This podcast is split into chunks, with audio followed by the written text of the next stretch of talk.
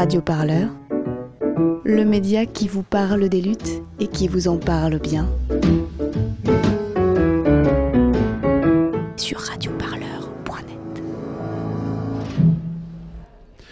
Bonjour, bonjour à tous, vous êtes bien sur Radio Campus Paris 93.9 et sur Radio Parleur. Émission spéciale pour les 20 ans de Radio Campus. Radio Parleur paye sa soirée. C'est en direct et en public au Théâtre de la Belle Étoile. C'est à Saint-Denis avec la compagnie Joli Môme. Allez, c'est parti pour le grand soir ou jamais. Radio Parleur, le son de toutes les luttes Ah d'accord Bonjour, nous ne sommes pas sur LCI, nous ne sommes pas sur Radio France, nous ne sommes pas sur la nouvelle chaîne info. Euh, chers auditrices, chers auditeurs, euh, rebonsoir, euh, qu'est-ce que je raconte? Et pourtant, Radio Campus vous proposera quotidiennement, par tranche horaire, de l'information. Fuck you, en toute simplicité, hashtag OKLM. On, on, on dit plus euh, diantre, on dit plus euh, ménestrel. On... Mais pas n'importe quelle information, de l'information étudiante. On devrait quand même se poser des questions. Est-ce que vous, quand vous pesez, vous pensez à Dieu? L'information de proximité, de l'information que vous êtes utile. Cette nouvelle affaire de pédophilie, ça, ça vous met en joie? J'en j'en perds mes mots tellement l'émotion est grande. Parlez-nous un peu de cette coupe monstruelle. C'est pas Pernod, c'est pas le trésor de TF1. Alors qu'est-ce que c'est l'information sur Radio Campus Paris? Moi j'aime bien ouvrir ma gueule, surtout quand il s'agit de parler d'économie, de droit du travail. Vous en rêviez? Radio Campus Paris l'a fait.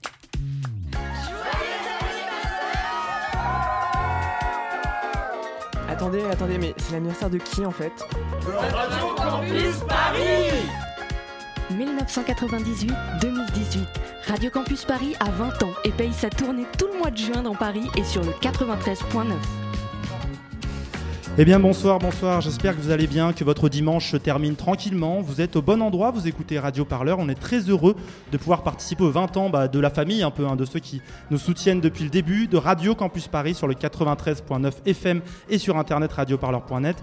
Alors ce soir, on est là pour parler de ce qui fait un peu l'obsession depuis la création de Radio Parleur, notre obsession à nous, les luttes sociales. Et comme on a installé à Saint-Denis, on ne pouvait pas faire ces 20 ans de Radio Campus sans consacrer eh bien, au moins deux heures à ceux que l'on nomme les quartiers populaires. Alors bon, terme un peu valise qui regroupe les banlieues de l'Hexagone, mais aussi bien d'autres lieux partout en France, des lieux de vie, de vie quotidienne, trop souvent victimes de préjugés, de fantasmes des uns et des autres, des quartiers qui ont leurs difficultés bien sûr et qui sont parfois oubliés par les politiques de l'État, mais aussi souvent des laboratoires, des zones de créativité, des zones de construction, de contre-culture, de projets d'envie foisonnante et passionnante.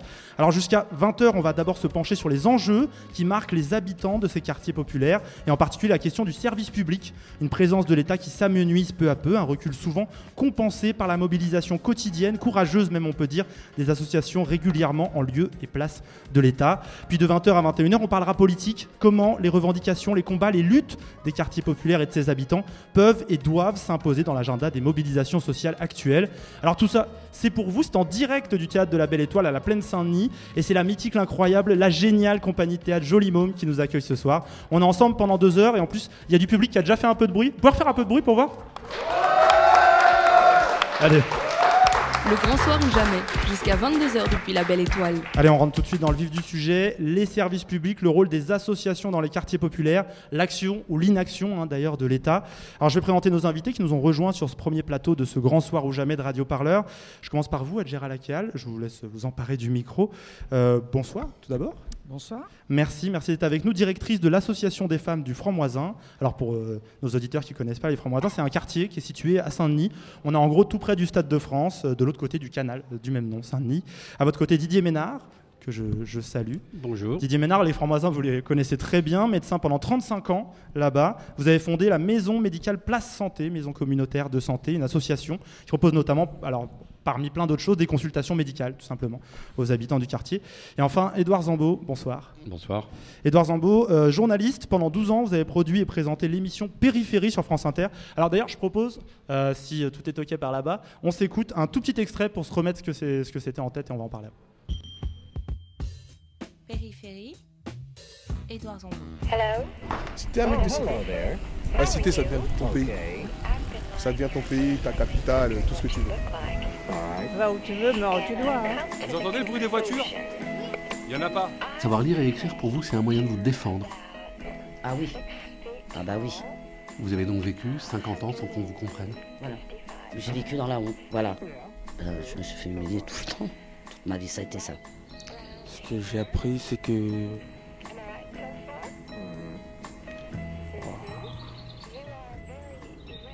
Je suis quelqu'un de courageux.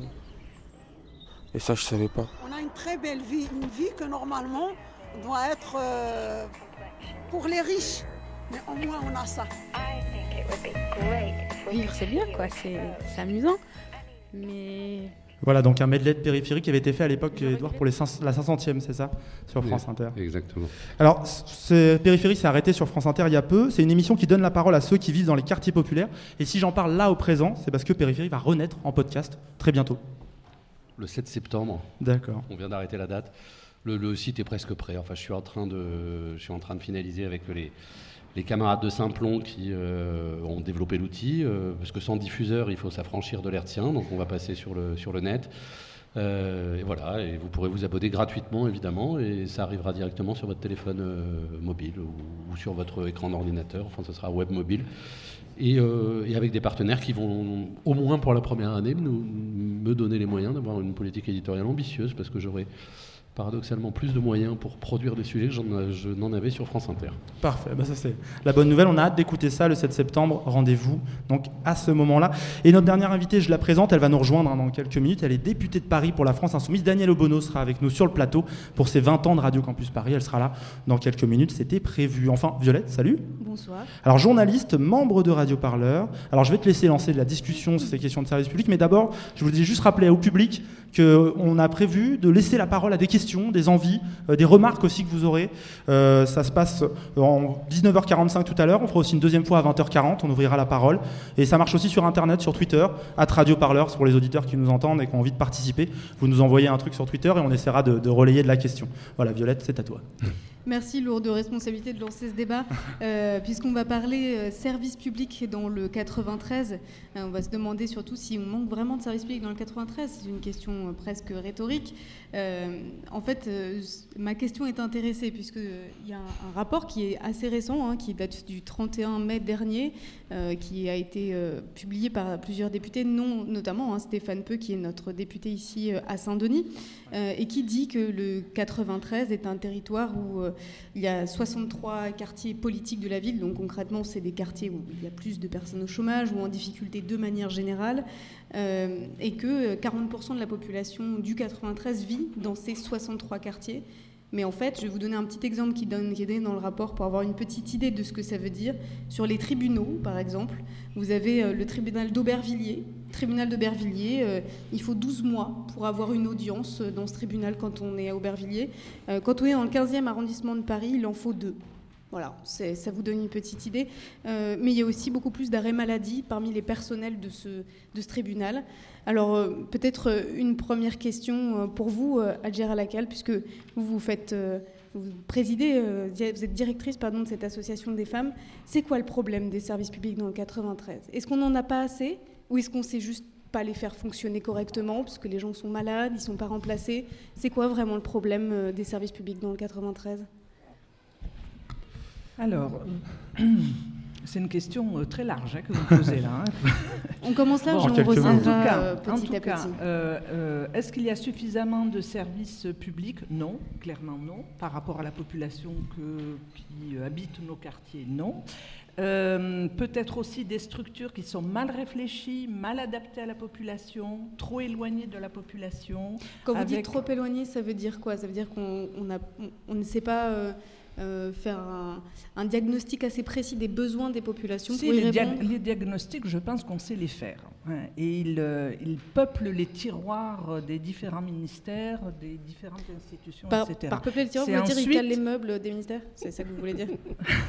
C'est ensuite la, la mise en œuvre de ces préconisations, de ces rapports, etc., qui laissent à désirer, à tel point que on est un peu dubitative, nous en tout cas l'association, en se demandant euh, s'il n'y a pas derrière un peu une volonté quand même. Hein.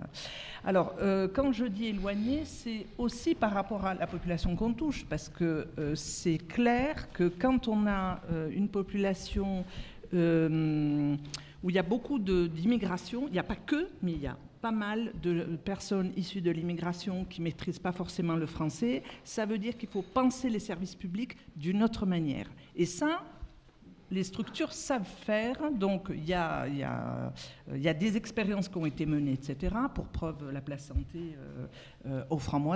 Donc il y a des possibilités, il y a des al alternatives, etc. Après, c'est la volonté de réellement réfléchir à des projets qui soient adaptés en termes de services publics à la population. Justement, Place Santé, c'est une association euh, représentée par votre voisin Didier Ménard. Vous êtes médecin, vous avez exercé pendant quoi 35, 40 ans dans le 93. Est-ce que les associations, en tout cas celles que vous présidez, que, que vous avez montées, fondées, euh, vous remplacez les services publics? Bah, Par euh, obligation. C'est-à-dire que quelque part, on n'a pas le choix. Je prends un dernier exemple. Cette association, elle fonctionne avec des médiatrices en santé. Et euh, nous parlions le jour du travail effectué par ces quatre médiatrices eh bien, pendant tout le mois de mai, elles ont eu un travail énorme d'aider les gens, la, la, population, à utiliser Internet pour les déclarations d'impôts. Est-ce que vous faites quoi concrètement, rapidement bah, Rapidement, euh, on fait de la médecine, mais on fait de la médecine que nous, on appelle sociale, c'est-à-dire qu'on ne soigne pas des maladies, enfin on soigne des maladies, mais notre préoccupation première, c'est d'accompagner les personnes sur leur parcours de vie. Quand ils sont malades, on les soigne d'un point de vue médical, mais toute maladie au franc-moisin, pour la population, elle tombe dans la complexité de la réalité de la vie de la personne. Et que si on veut soigner sans tenir compte de cette réalité, eh bien, on va être relativement impuissant et inefficace.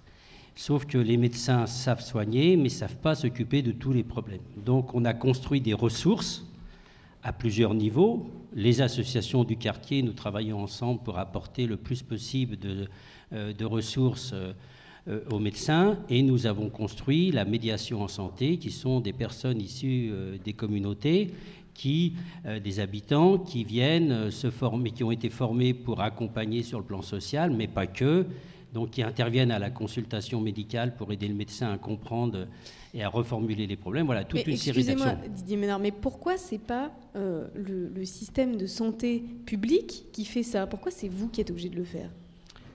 Bah, Parce que en France, en médecine de ville, on n'a pas de service public. On a une médecine libérale. Il existe l'hôpital quand même. Il existe l'hôpital, oui, mais il n'est pas nécessaire. Tout le monde n'a pas besoin d'aller à l'hôpital pour être soigné. Hmm. On, a, euh, une, euh, on a des moyens aujourd'hui de soigner les personnes sans avoir le, la nécessité d'aller à l'hôpital.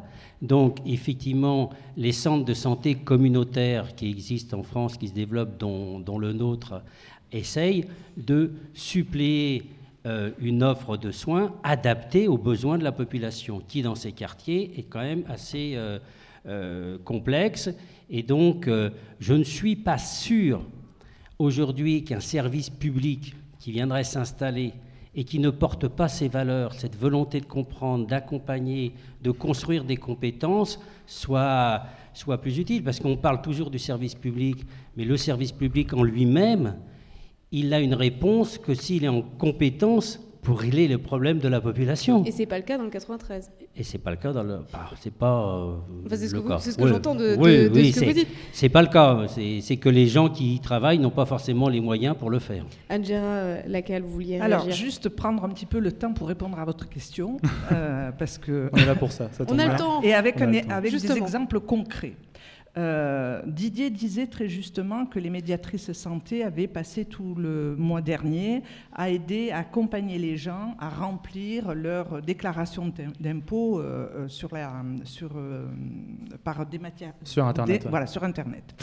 Ça, c'est un exemple concret. Il y a eu des rapports, des enquêtes tous les, travailleurs sociaux, toutes les associations ne cessent de tirer la sonnette d'alarme pour dire, écoutez, tout est dématérialisé aujourd'hui, que ce soit la sécurité sociale, que ce soit Pôle Emploi, etc. Or, vous avez énormément de gens qui sont éloignés, il y a une fracture numérique qui existe, qui ne peuvent pas accéder, qui ne savent pas utiliser Internet, etc.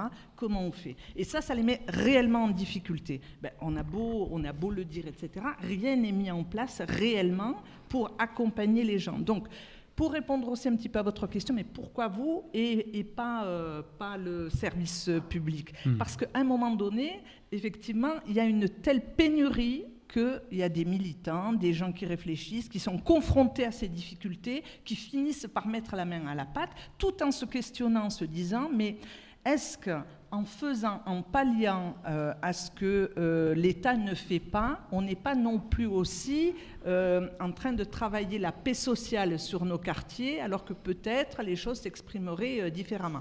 On est tous dans cette interrogation qui est une, un, véritable problème. Mais en même temps, quand vous avez les gens qui viennent taper à votre porte en disant ben, je suis dans telle difficulté, etc., on ne peut pas ne rien faire. Et, les rapports, et, par rapport à ça, juste pour terminer, on se retrouve aussi dans la plus haute des solitudes, hein, parce que tout le monde parle des quartiers populaires, tout le monde a une, une interrogation, une, une comment dirais-je, euh, euh, très préoccupé par cette question, mais sur nos quartiers, concrètement, on ne voit personne aussi, hein, que ce soit les politiques qui viennent de temps en temps. Vous exagérez, il y a les campagnes non, non, non, mais, non, non, Où les candidats viennent faire du porte-à-porte. Ils viennent, ils viennent faire du porte-à-porte au moment des élections, mais entre les élections et, et la réalité, on ne voit personne sur nos quartiers. Édouard Zambo, vous, couvrez depuis des années ces questions de quartier populaire. Euh, ça se passe bien au-delà du 93 d'ailleurs.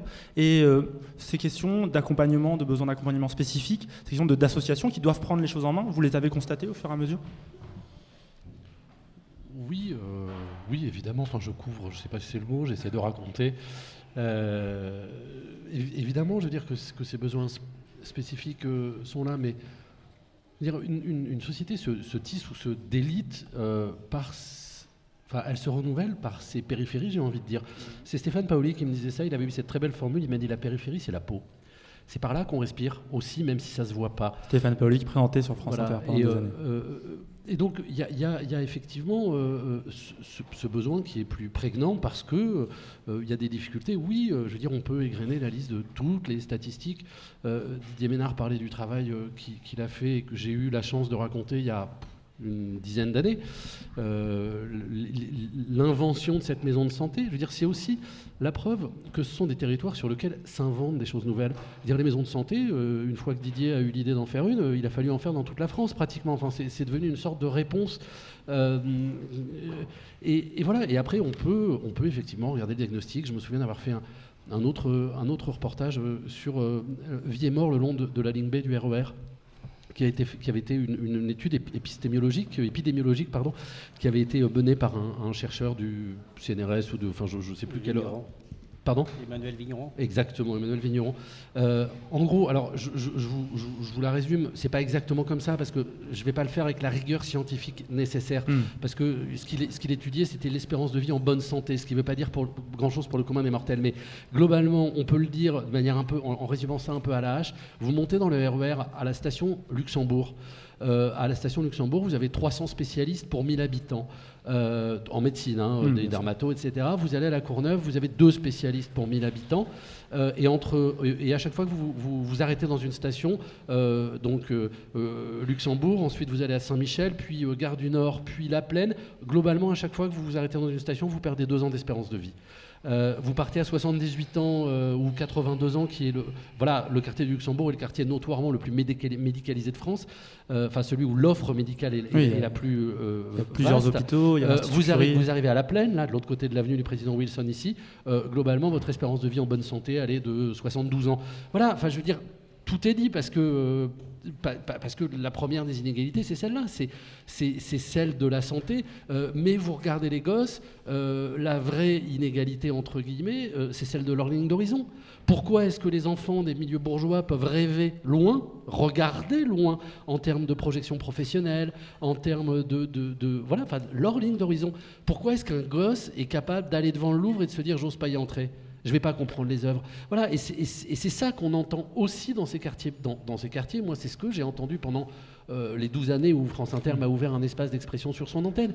Euh, mais c'est pas pour ça que c'est. Il faut pas non plus en faire euh, le, le, le, récit d'une d'une catastrophe. C'est oui. ça qui est très compliqué. C'est-à-dire que euh, il faut pas regarder ça uniquement euh, sur le tout va mal. Non, tout ne va pas mal. Euh, mais effectivement, euh, la puissance publique, la République, la chose publique déserte ces territoires. Alors ensuite, la question c'est pourquoi euh, euh, Est-ce que c'est parce que les habitants votent peu Est-ce que c'est parce que globalement, dans un réflexe de classe, on s'en désintéresse Euh, Est-ce que c'est parce qu'ils ont euh, tendance à être un peu plus foncés en termes de couleur de peau que la moyenne nationale? Dire, On peut avoir tous les, tout- tout- toutes les Il y a réponses. des mais- lectures différentes. Voilà. Mais il y a effectivement, euh, mais il faut sortir. Enfin, je pense qu'il faut sortir aussi du diagnostic et du constat parce qu'on le connaît. Je veux dire, Hmm. des études, des études et des rapports, il y en a eu 4 millions, quoi. Qui, enfin, celui qui dit ne pas connaître la réalité sociale des quartiers populaires est un menteur, ou alors c'est quelqu'un qui ne travaille pas. J'ai une question pour le, docteur euh, euh, Didier Ménard. Avant d'aborder euh, plus en profondeur la question du pourquoi, la chose publique, vous en dépendez quand même, même si vous êtes une association, puisque quand on fait du médical, on a affaire à la sécurité sociale, à tout un tas d'institutions publiques. Jusqu'à quel point vous dépendez de ces institutions et donc, in fine, de l'État pour, j'allais dire, peut-être pas suppléer, mais en tout cas faire le travail que le service public ne pourrait pas faire dans les quartiers populaires? Ah ben, on dépend complètement. Je suis complètement dépendant euh, de l'État. Et euh, le plus grand paradoxe, euh, c'est que l'État nous finance difficilement. C'est un combat quotidien, c'est très complexe. Il faut passer des alliances, il faut savoir où sont les faiblesses, repérer les traîtres dans l'institution qui vont vous aider. C'est un vrai métier d'aller chercher de l'argent. Les traîtres dans l'institution, c'est Oui, un mot fort. les traîtres dans l'institution, c'est des, gens- c'est des gens qui, au sein de l'institution, vous soutiennent, ont compris, et qui vont à un moment donné intervenir en votre faveur, euh, plus que peut-être. euh, Enfin, il faut du courage pour le faire à un moment donné, de défendre des projets comme le nôtre dans l'institution. Il y en a, Enfin, il y en a quelques-uns sous l'administration Macron ou pas? Euh, ah bah oui, ils étaient là avant, j'espère qu'ils resteront après. Eux, ils traversent les périodes politiques sur des valeurs de solidarité. Donc là, là c'est pas tous des horribles réactionnaires. C'est important de le dire. Et donc on arrive à, faire ce travail et donc on, on fonctionne. Mais le paradoxe principal, c'est que on nous finance. Moi, j'ai une image, c'est de dire on, a appris à aider, à sortir les gens de la noyade sociale. On a appris à fabriquer des bouées de secours, on a appris à les lancer, on a appris à ramener les gens sur le rivage pour les réinsérer à travers toute un- une politique de santé. Les mêmes, et on nous finance pour ça. Mais ceux qui nous financent pour faire ce travail sont les mêmes qui remettent les gens dans le bouillon. C'est-à-dire? Bah, qui refont les gens, qui font, le- euh, qui font en sorte que les gens ont du mal à accéder à leurs droits et qui font que effectivement les gens sont en difficulté et sont à nouveau dans l'exclusion sociale. Mais concrètement, on parle de quoi? On parle, par exemple, du. Je vous donne du- un exemple, euh, c'est très simple. Aujourd'hui, vous avez une loi qui permet que lorsque vous avez travaillé et que vous êtes malade à cause du travail, ça s'appelle une maladie professionnelle, vous avez le droit à obtenir une réparation. C'est un droit fondamental, même pour l'accident du travail. Sauf qu'aujourd'hui, pour bénéficier de cette reconnaissance de la maladie professionnelle et d'avoir de quoi vivre et de, vivre un peu, un peu mieux, eh bien, la procédure est tellement compliquée, tellement longue, que moi, en tant que médecin, lorsque je sais qu'il faut le faire, je suis obligé de me dire, mais qu'est-ce que je vais provoquer en demandant ce droit qui va précipiter mon patient dans encore plus de difficultés? Parce qu'entre le moment où je vais le demander et le moment où il va l'avoir, s'il passe tous les obstacles mis par le patronat, mis par toute une série de gens, et je ne suis pas sûr de gagner, pendant toute cette période, il aura très peu de revenus. Or, il n'a jamais assez d'argent mis de côté pour passer cette période. Donc, pour obtenir un droit fondamental, je vais le mettre en grande difficulté. Et bien, ce que beaucoup font, c'est qu'on renonce à faire obtenir ce droit parce que c'est insupportable pour la personne qu'on entraîne dans cette histoire. C'est abominable. Mais on, on- on est à 2 mètres, Edouard 50, Zambo. à 2 mètres 50 de la mission banlieue de Médecins du Monde, qui est installée là, hein, dans le pâté de maison de derrière. Mhm. Euh, ils passent leur vie à faire, à faire de l'ouverture de droit. Voilà, ils passent leur vie à faire de l'ouverture de droit, à aller euh, euh, gratter euh, des lunettes pas trop chères à droite ou à gauche. et, voilà, et, on, est dans une. dans- dire, fait, de l'aide d'urgence. Les gens qui travaillent à la mission banlieue, à la plaine Saint-Denis, ils font le même travail et ils reviennent souvent de missions à l'étranger et ils font de l'aide humanitaire à euh, 800 mètres de Paris. Voilà, il faut, il faut, nommer les choses aussi. Je reviens sur cette idée du, paradoxe euh, à Lacal. Justement, est-ce que c'est quelque chose auquel vous êtes confronté Ce paradoxe entre, euh, d'un côté, le fait de dépendre euh, de l'institution publique pour euh, des financements, pour son mode de fonctionnement, et puis d'un autre côté, d'avoir, bah, par exemple, les contrats aidés qui sont supprimés, d'avoir tout un tas de subventions qui sautent quand la couleur politique de la région change. Est-ce que ça, c'est des choses qui entravent et à quel point votre action, vous, en tant qu'association euh, à la Maison des Femmes Alors, pas la Maison des Euh, Femmes, à l'Association des Femmes. L'association des femmes, pardonnez-moi. Euh, alors bien sûr que ça entrave. On est dans la même euh, situation que ce que disait Didier. Nous, concrètement, au mois de décembre, on était sur le point de fermer notre structure parce que suppression des emplois aidés. Est-ce que Et vous avez survécu à On ça C'est- est tout le temps dans le paradoxe parce qu'en même temps, nous ne soutenons pas euh, les dispositifs euh, emplois aidés dans le sens où, euh, où on trouverait ça génial. Non, parce qu'on veut que les gens aient des emplois euh, euh, pérennes, payés euh, euh, à la hauteur de leurs compétences, etc. Et en même temps, on est dans cette situation où si on n'a pas d'emploi aidé, on ne peut pas fonctionner. Donc le paradoxe, nous, on connaît ça depuis des années. Vous arrivez Euh, à su- à, survivre à et- l'association et- des femmes sans les et- emplois et- aidés, Et justement non, on peut pas. Euh, concrètement, on a, fait- on a failli fermer parce que euh, euh, nos emplois aidés arrivaient à terme. Il n'y avait pas de renouvellement. Donc, euh, il n'y avait pas d'autre solution que. Et puis, on en avait marre aussi, hein, parce que l'association, elle existe depuis 1980. Donc, euh, c'est une bataille euh, euh, de chaque instant. Quand ce n'est pas les emplois aidés, c'est les subventions. Quand ce n'est pas les subventions, c'est d'autres problématiques, etc. Donc, est arrivé un moment où on a dit bon, ben stop, on arrête. Mais après, qu'ils se démerdent, parce que dans les quartiers, concrètement, c'est beaucoup d'associations de femmes ou des associations qui, même si elles ne sont pas des associations de femmes, sont tenues par des femmes. Hein, je crois que la place santé, c'est la, la même chose. hein. Parce qu'à la place Donc- santé, vous aviez aussi le même genre de, de problématique Oui, oui. Avec, euh, avec les emplois donc, juste pour terminer, si vous permettez, donc effectivement, ce paradoxe, on le vit tout le temps et, et en même temps, on est coincé. On est coincé. Là, par exemple, on a obtenu nos emplois aidés à nouveau. hein. C'est-à-dire, il y a eu une bataille de plusieurs mois, une mobilisation pour en arriver à la situation antérieure, hein, qui n'était pas plus euh, euh, euh, mirobolante. hein. Il faut arracher les choses. quoi. Et oui, oui, mais chaque fois, il faut les arracher. Donc, on, on poursuit notre activité. Mais ce n'était pas une victoire. hein. On, on se considère comme étant en sursis. Et en même temps, on va nous dire, mais, mais alors pourquoi vous continuez? Pourquoi euh, il y a- tout Parce que, comme disait monsieur à côté, il y a des alternatives. En même temps, il y a de la créativité. Il y a des gens qui ont envie de faire bouger les lignes, etc. Et qu'à un moment donné, on j'allais pas dire on accompagne parce qu'on fait partie de, de, de, de, euh, de cette dynamique. C'est parce qu'on y croit, parce qu'on est tous militants et qu'on a envie effectivement de d'alerter, de jouer notre rôle un peu de sonneur, euh, De lanceur euh, d'alerte voilà, et, et puis euh, de prouver que les gens continuent malgré tout à être debout, malgré tout ça. Alors c'est vrai que par moments on peut être très alarmiste et un peu euh, défaitiste, mais, mais parce que euh, on se coltine ça tous les jours et que on voit les gens dans des situations euh, extrêmement. Bon, Didier peut en parler encore mieux que moi, mais, mais c'est compliqué. Parfait, vous écoutez toujours Radio Parleur, c'est les 20 ans de Radio Campus Paris. On va faire une première pause dans ce grand soir ou jamais sur Radio Parleur et on revient notamment avec la députée Danielle Obono qui va nous rejoindre.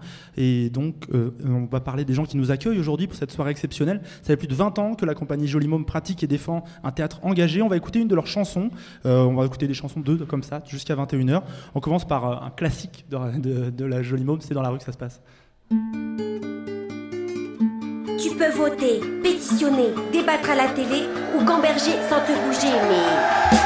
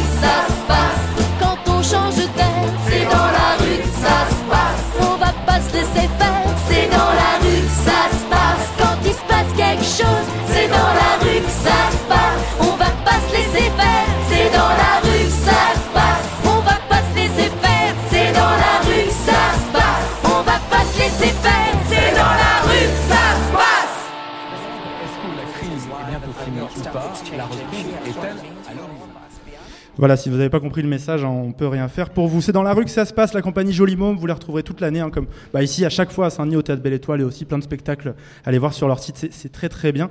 Vous êtes écoutez le grand soir ou jamais, et puis on est en public et c'est très très bien. Ça va public? Vous êtes toujours là? C'est gentil. Allez.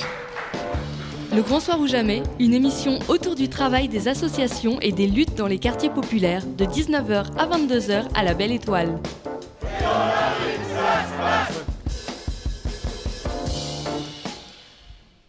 Voilà, quartier populaire, service public, rôle des associations locales. On continue avec ce premier plateau avec tous nos invités. Didier Ménard, Adjera Lacal de, de la maison médicale Place Santé et de l'association des femmes des quartiers du Franc-Moisin de la Saint-Denis. Édouard Zambeau, journaliste et fondateur de l'émission Périphérie consacrée au quartier populaire.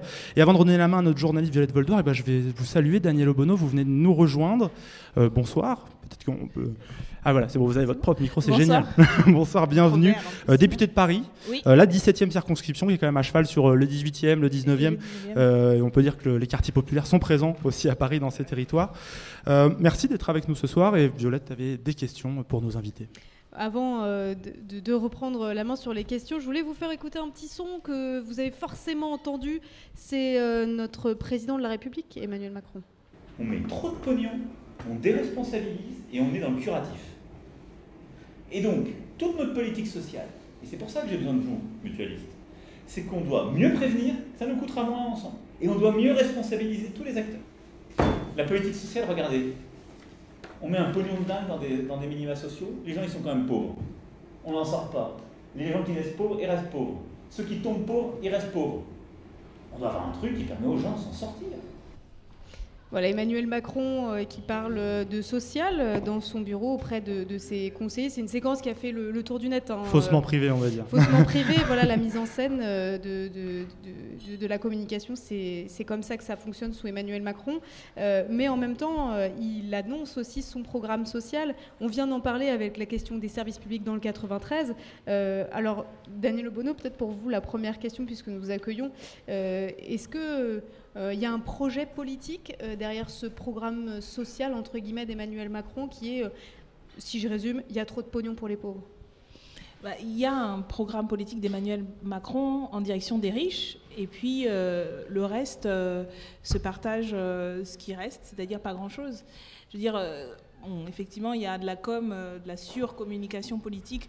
En fait, quand il parle comme ça, il s'adresse à qui? Il s'adresse euh, à sa classe, aux riches, en disant euh, ne vous en faites pas, je suis dans la continuité de ce qu'a fait Sarkozy, ce qu'ont fait d'autres avant euh, présidents de droite, parce qu'en fait, c'est pas du tout disruptif ce qu'il raconte, c'est ce que racontent les libéraux et la droite depuis. des décennies que effectivement il y a trop de social et donc en fait il envoie juste un signal à sa classe pour dire euh, on va continuer comme ça. Il en redouble en stigmatisant, en humiliant à nouveau euh, euh, les classes populaires en disant ce sont des assistés, il faut se responsabiliser. Et euh, il est pour le coup en cohérence avec ce qu'il a fait depuis le début de, de son mandat. Donc euh, il n'y a pas de politique sociale euh, d'Emmanuel Macron, si ce n'est la politique sociale en faveur des riches. Et du coup, euh, ça se fait en- en- au détriment des autres. Et d'ailleurs, juste pour terminer là-dessus, le coup de com, là, ça a permis euh, de faire le buzz et d'oublier en fait euh, le vide du, du discours qu'il fait à la mutualité. Parce que Oui, il fait vrai, aucune annonce, en l'occurrence. Ouais, et, et il a rien dit du tout. Et donc, en fait, euh, voilà, euh, on fait le buzz autour de, son, de sa formule à l'emporte-pièce, mais surtout pour dire qu'il n'a pas de politique euh, euh, pour euh, réduire et éradiquer la pauvreté. Et donc, il continue comme ceux qui ont fait avant. Edouard Zambeau, euh, pour vous, est-ce que effectivement, par rapport à tout ce qu'on s'est dit aussi avant, c'est-à-dire la destruction, enfin en tout cas l'inexistence de certains services publics dans, le- dans les quartiers populaires, mais si vous le mettez en parallèle de ce discours d'Emmanuel Macron, vous êtes d'accord avec cette idée qu'il n'y a pas de programme pour les pauvres? Ou euh, que c'est plutôt une absence de programme? Comment vous le voyez, vous, en tant que journaliste intéressé aux questions des quartiers populaires? Enfin, qui est allé euh, le 22 mai à l'Élysée euh, se rend compte qu'il n'y a pas un programme très abouti en enfin, destination des quartiers populaires. On ne peut pas dire que le président de la République ait dit, quelque chose de, fondamental. Il a réuni les associations, il y avait plein de monde, c'était dans les très beaux salons de l'Élysée. Euh, mais globalement, il ne s'est pas dit grand-chose. Ce que je trouve le plus délétère dans, cette façon de, parler, c'est que naît et prospère dans l'opinion publique cette idée fausse que beaucoup d'argent aurait été déversé dans les quartiers populaires. On entend souvent les gens dire avec tous les milliards qu'on a, dépensés, et pourtant ça ne change pas. Mais encore une fois, je veux dire, il faut remettre les pieds sur terre. La politique de la ville est une politique de rattrapage. C'est une politique qui tente d'essayer de rattraper le retard. Non pas, ça donne pas plus, ça essaie de rattraper le retard avec le reste de ce pays. Et le retard n'est pas comblé. Je veux dire, vous parliez tout à l'heure du, rapport parlementaire, il y a un autre travail qui a été fait par la Cour des comptes. encore une fois, on va prendre le mieux doté des établissements scolaires de ce département est moins bien doté que le moins bien doté des établissements de Paris intramuros. Donc on n'est pas en train de... Enfin, il ne faut pas dire, il, faut pas le laisser prospérer parce que il y a un, problème, euh, enfin, et là c'est le journaliste qui part, c'est quel est le récit qui est fait de ces quartiers populaires? Qui tient le crayon d'abord? Euh, Qui raconte ces quartiers et avec quelles intentions? Globalement, qu'est-ce que vous entendez? Vous allez entendre pendant 80% du temps, vous allez entendre les quartiers, c'est dangereux. Ça va être la baseline générale, voilà, les quartiers, c'est ceci, c'est cela. D'ailleurs, on a tous très peur de sortir du théâtre de la Belle Étoile. Et vous, et vous allez avoir, voilà, une, de, manière, de manière assez, assez récurrente, cette espèce de, notion de danger. Alors, le danger physique, le danger social, le danger de l'immigration, le danger de l'islamisme radical, le danger, voilà, c'est dangereux. Et puis, de temps en temps, la presse se dit ah, quand même, on les maltraite. Et alors là, il va y avoir un mouvement de balancier exactement inverse, mais tout aussi immature, et qui va faire, et, qui va faire que va prospérer pendant une séquence dans les médias l'idée que la banlieue c'est merveilleux. Et là, pendant cette séquence-là, n'importe quel bouffon va devenir euh, un porte-étendard. Euh, le mec qui a monté son camion à pizza va être euh, l'avenir de l'entrepreneuriat français. le type qui est capable d'écrire avec beaucoup de mal trois mots va devenir un slammer poète. Voilà, il n'y a pas de mesure. Et c'est ça le problème du traitement médiatique des quartiers populaires, c'est qu'on n'est pas capable de les regarder tels qu'ils sont, on les regarde par rapport à des fantasmes et des a priori. Et le, vrai souci, à mes yeux, est celui-là. Et là, c'est plus un diagnostic de journaliste.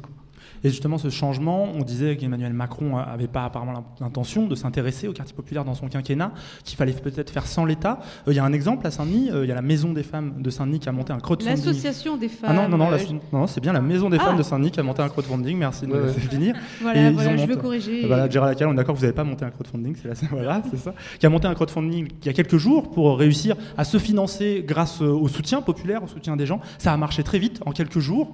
c'est notamment la, la, personne qui a créé ça s'appelle Rada Atem, qui est gynécologue euh, dans, dans, le 93 depuis longtemps. Et ça a été peut-être une autre solution. Euh, Edouard Sambo parlait de, solutions de créativité. Euh, Adjara Lacal, par exemple, est-ce qu'on peut faire autrement? Est-ce qu'on peut commencer à réfléchir à d'autres manières de. Puisque l'État ne veut pas venir, bah, faisons sans lui. Excusez-moi, mais on ne fait pas une politique publique avec de l'argent privé. Quoi. Enfin, à, un moment, il faut, faut, aussi quand même dire, dire les choses. Quoi.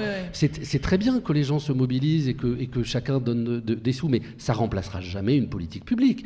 L'éducation nationale, on ne va pas commencer à, faire des quêtes auprès des parents euh, pour, financer des profs. Et je vous rappelle que chaque matin dans ce département, il y a 500 classes sans enseignants. 500 classes dans le primaire.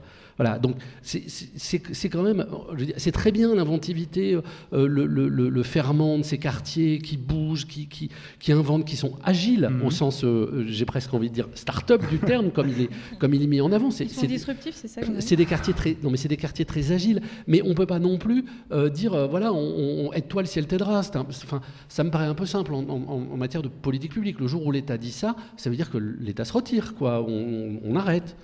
Vous avez réagi euh, plus rapidement que moi, mais euh, je, ne, je, je, je, dis la même chose hmm. et je dis même plus. Je dis, nous, par exemple, en tant qu'association, on n'est jamais rentré là-dedans parce qu'on considère que le travail qu'on fait, c'est l'État qui devrait. Pour vous, c'est mettre le doigt dans, l'engrenage. Et c'est effectivement mettre le doigt dans l'engrenage, et c'est aussi, d'une certaine manière, euh, déresponsabiliser euh, les habitants. Parce qu'à un moment donné, il s'agit de dire on a droit à de l'éducation, on a droit à la santé, on a droit au logement, on a droit au respect, et ça, il faut aller le chercher, y compris avec les dents. Et pas euh, nous demander à chaque fois de pallier, d'aller inventer des choses comme si c'était un peu de notre faute et qu'il fallait qu'on se démerde. Voilà, grosso modo, c'est un peu ce qui est, ce qui est euh, prôné avec ce type de, dispositif. Après, il y a, des, bon, il y a des, structures qui le font très bien sur des petits projets, etc.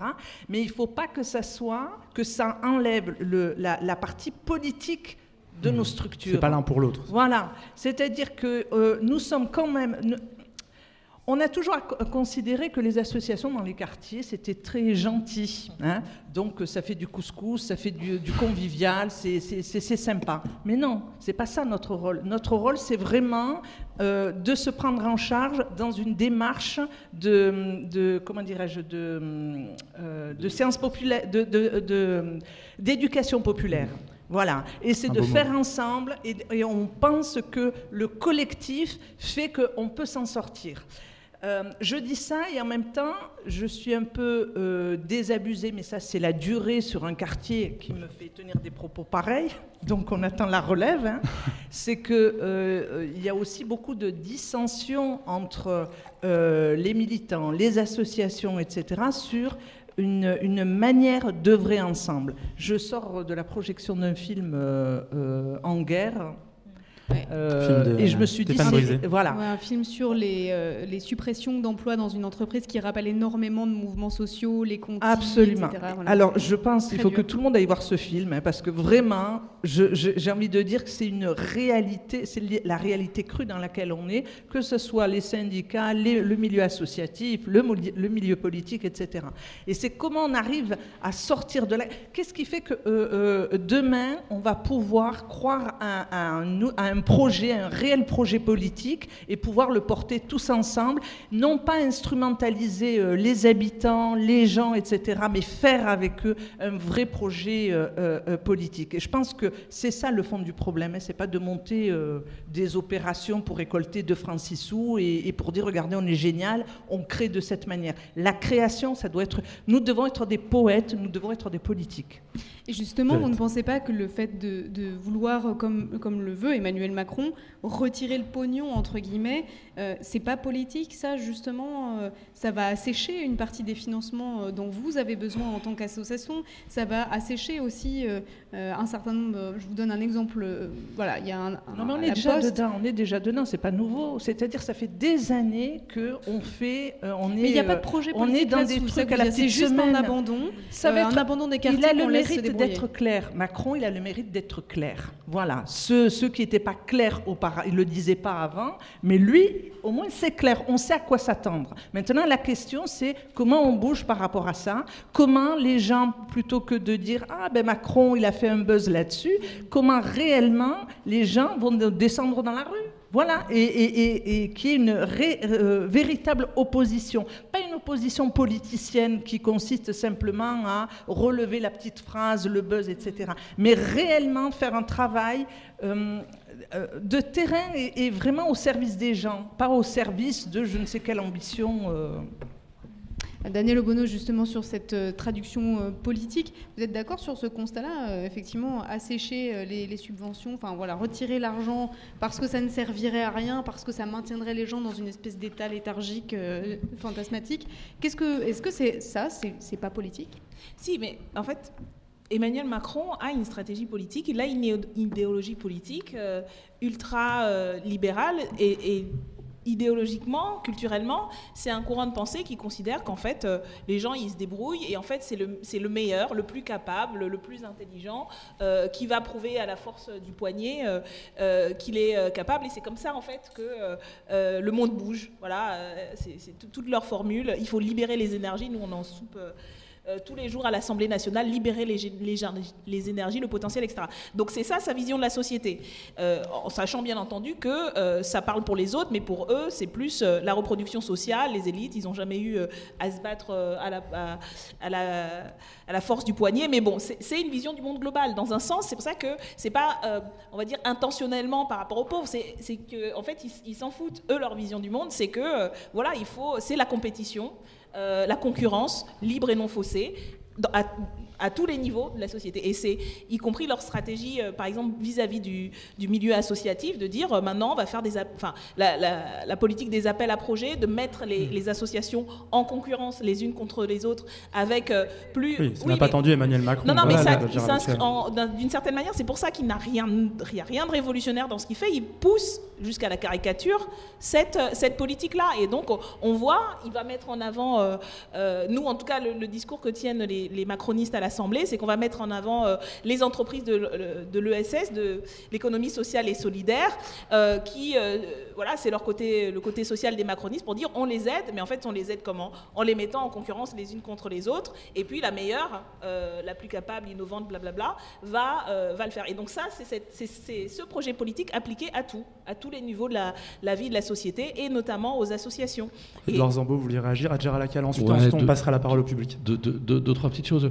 Euh, je veux dire, cette révolution, ça, ça, date de l'époque de Nicolas Sarkozy, c'est l'appel à projet. C'est la généralisation de l'appel à projet, parce que la volonté de transformer les associations en sous-traitants. Voilà. C'est-à-dire que c'est plus l'association qui est porteuse d'un projet, mais on lui demande de faire une. Avant, c'était des subventions de fonctionnement, c'est ça? On les aidait à fonctionner Non, non, c'est pas la question de fonctionnement, c'est de savoir Quel qui, a été le changement, qui définit la mission. Quoi. Euh, voilà. À quoi sert l'association? Est-ce qu'elle sert à remplir quelque chose qu'on lui demande de faire, ou est-ce qu'on l'aide à faire quelque chose qu'elle a identifié comme utile? euh, C'est pas exactement la même, la même philosophie. Après, il ne faut pas non plus. Enfin, je veux dire, le, le, le, budget de la politique de la ville a été sanctuarisé. Euh, il est très faible, mais il a été sanctuarisé. Il est à 456 mmh. millions d'euros. Voilà, il est à 456 millions d'euros pour les cinq années qui viennent, euh, si ma mémoire est bonne. Voilà, euh, celui-là, il ne faut, il faut pas non plus, encore une fois, il ne faut, faut, pas faire la confusion entre le, budget de la, le budget de la politique de la ville et le budget de, des, questions sociales. Euh, c'est le budget de la politique de la ville. Si on veut parler politique de la ville, il faut parler politique de la ville. Il ne faut pas parler, euh, je veux dire, euh, voilà, c'est pas le budget du RSA, c'est des champs, c'est pas les mêmes ministères, c'est pas les mêmes compétences. Donc il faut, faire aussi attention à cette, à cette confusion. Et ensuite, sur l'ode à ceux qui entreprennent, euh, moi, je ne comprends pas parce qu'il euh, il suffit d'aller à 5h du matin ou à 5h25 pour le 601, si ma mémoire est bonne, qui, dessert euh, le, la, forestière. On parle de bus. oui, le, 601 qui, est, la seule liaison, la caravane, c'est la diligence, le 601. C'est le seul moyen de quitter Clichy-sous-Bois le matin. Ce bus, il est bondé, quoi. il est bondé et il y a plein de gens. Et encore une fois, vous allez dire que j'ai des obsessions, mais qu'est-ce qu'on raconte sur les quartiers populaires? À quelle heure on y va? Quand on arrive à 10h, je veux dire, faites un, sujet sur l'éducation nationale le mercredi après-midi, vous direz que les classes sont désertées. vous direz que, les enfants ne sont pas scolarisés dans ce, dans ce pays. Allez à 10h30 du matin dans un quartier, vous verrez effectivement que les gens qui bossent pas.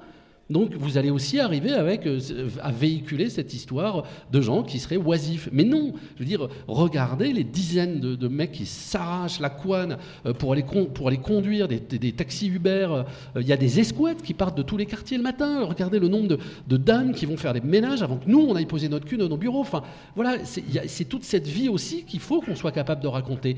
et, la, difficulté, c'est, enfin moi je trouve, de mon point de vue, c'est cette difficulté-là, de raconter ça de raconter cette réalité-là, celle que Didier connaît parce qu'il est au franc-moisin depuis 35 ans, mais pas cette espèce de, vision surplombante euh, de euh, tiens, euh, ah, c'est exotique, je vais faire un tour, et puis non. Adjira laquelle vous avez quelques mots à ajouter Je voulais juste rajouter par, par rapport aux appels à projets et puis ce que dit Macron. Et je répète, hein, ce n'est pas nouveau. Les appels à projets, ça a toujours existé. Il n'y a jamais eu de, de, subvention de fonctionnement pour les associations. Il y a eu la politique de la ville qui est arrivée dans les années 90, par exemple sur Framoisin, et qui a été un plus pour nous en termes de rattrapage, parce qu'on était, euh, vraiment en dessous euh, de tout. Hein.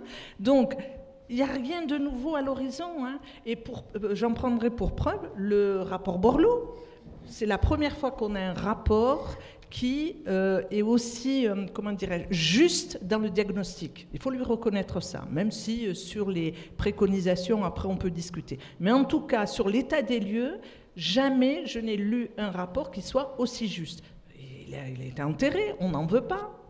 Donc, toutes ces difficultés, elles ne sont pas nouvelles, elles vont juste s'aggraver, à mon sens.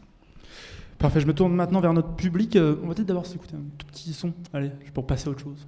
Radio Campus Paris et Radio Parleur présentent Le Grand Soir ou Jamais, en direct de la Belle Étoile et jusqu'à 22h sur le 93.9. Aujourd'hui, nous changeons les règles du jeu.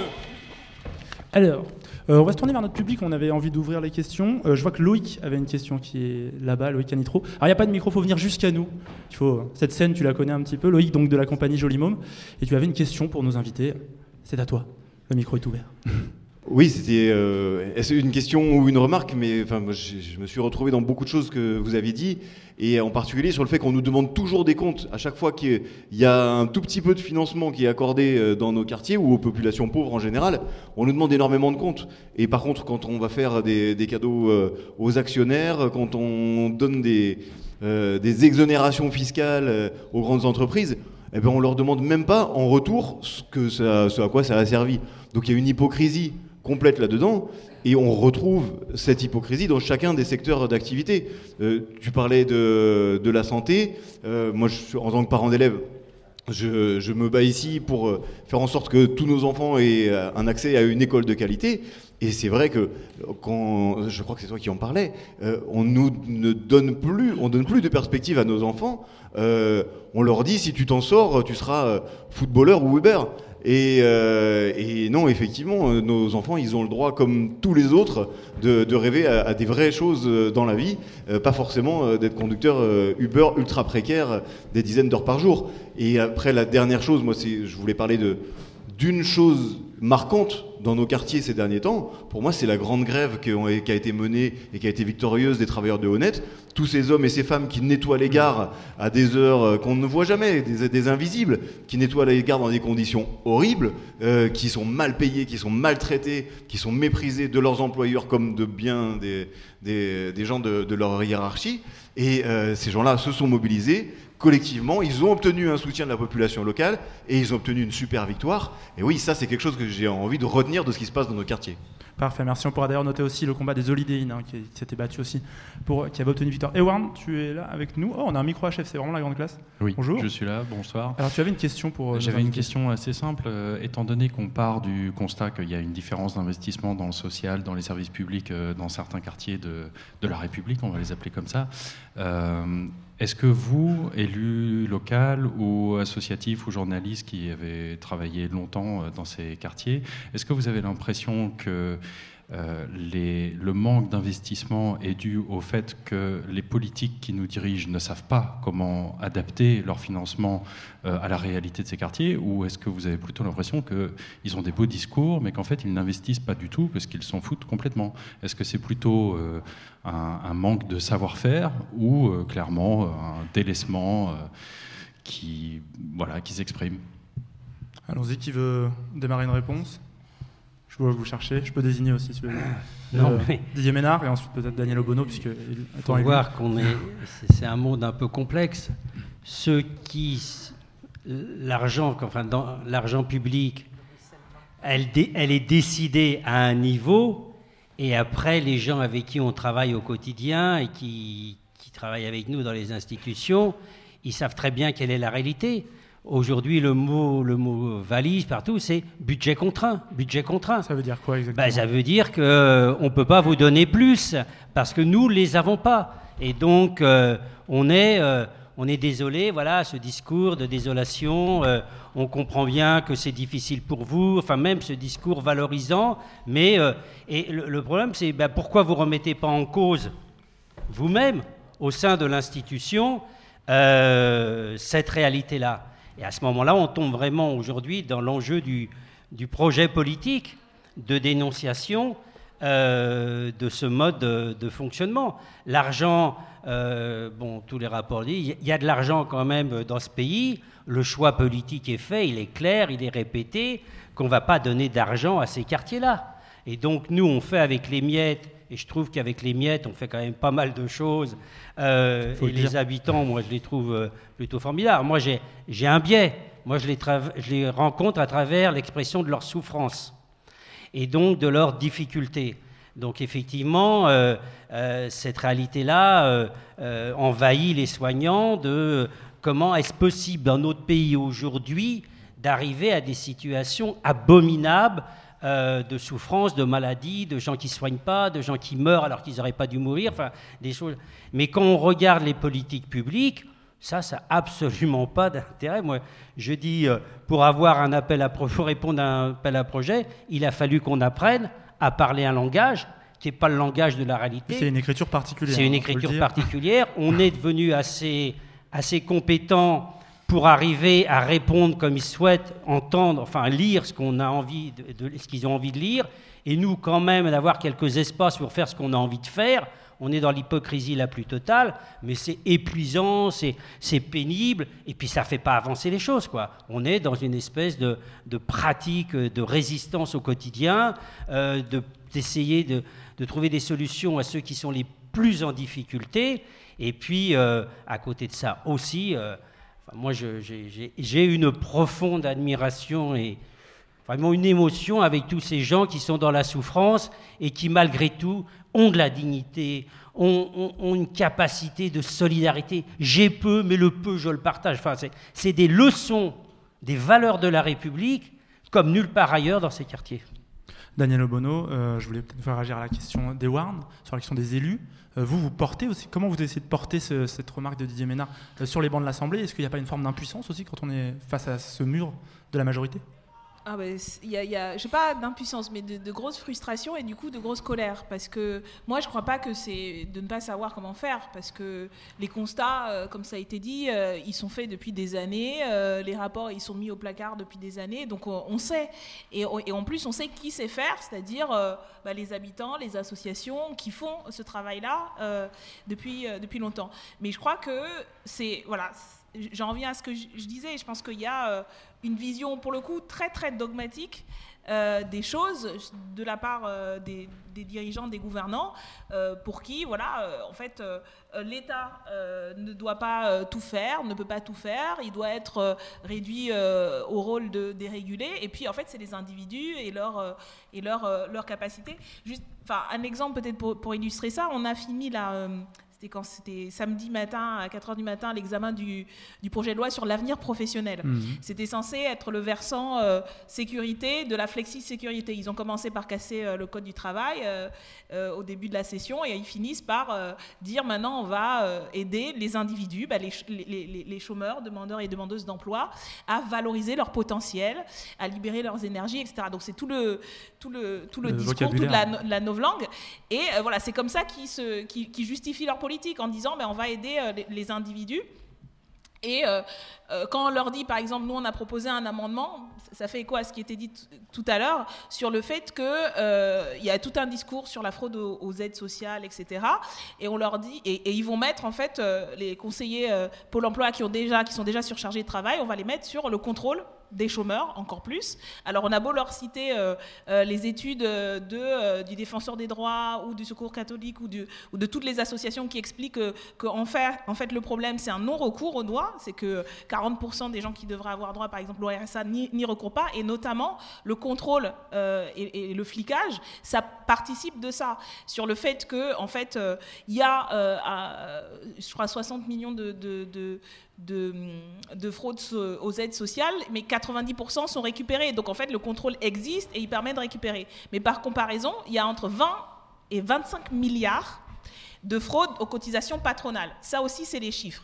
Et là-dessus, il n'y a que 1,5% qui sont récupérés. Donc on- euh, voilà, et ça, c'est écrit noir sur blanc, même les euh, grands instituts économiques euh, le disent, etc. Et quand on leur dit ça, on leur propose un amendement, du coup, pour aller récupérer les 25 milliards, et là, il y aurait de quoi combler le trou de la Sécu. Euh, non, ça n'a rien à voir. Et le problème, c'est que les gens, ils sont pas assez formés, donc il faut qu'ils se forment, donc il faut qu'ils soient sur la dynamique. Donc, je pense que euh, c'est vraiment un positionnement purement idéologique euh, de la part des dirigeants. Ça n'a rien à voir avec la rationalité, la réalité. Ils ont cette vision du monde-là et puis ils l'appliquent de manière un peu aveugle et voilà, en faisant fi de, de- ce qui se passe sur le terrain. Ou alors, ils choisissent de prendre un exemple, voilà, la, la mère Courage ou le jeune start-upper. Et ça, c'est les exemples qui sont censés aspirer tous les autres pour dire euh, euh, vous pouvez y arriver, alors que en fait, euh, voilà, c'est les dés sont pipés dès le départ. Donc, donc voilà, c'est un peu à ça qu'on est, qu'on est confronté. Et je pense Bien que, enfin.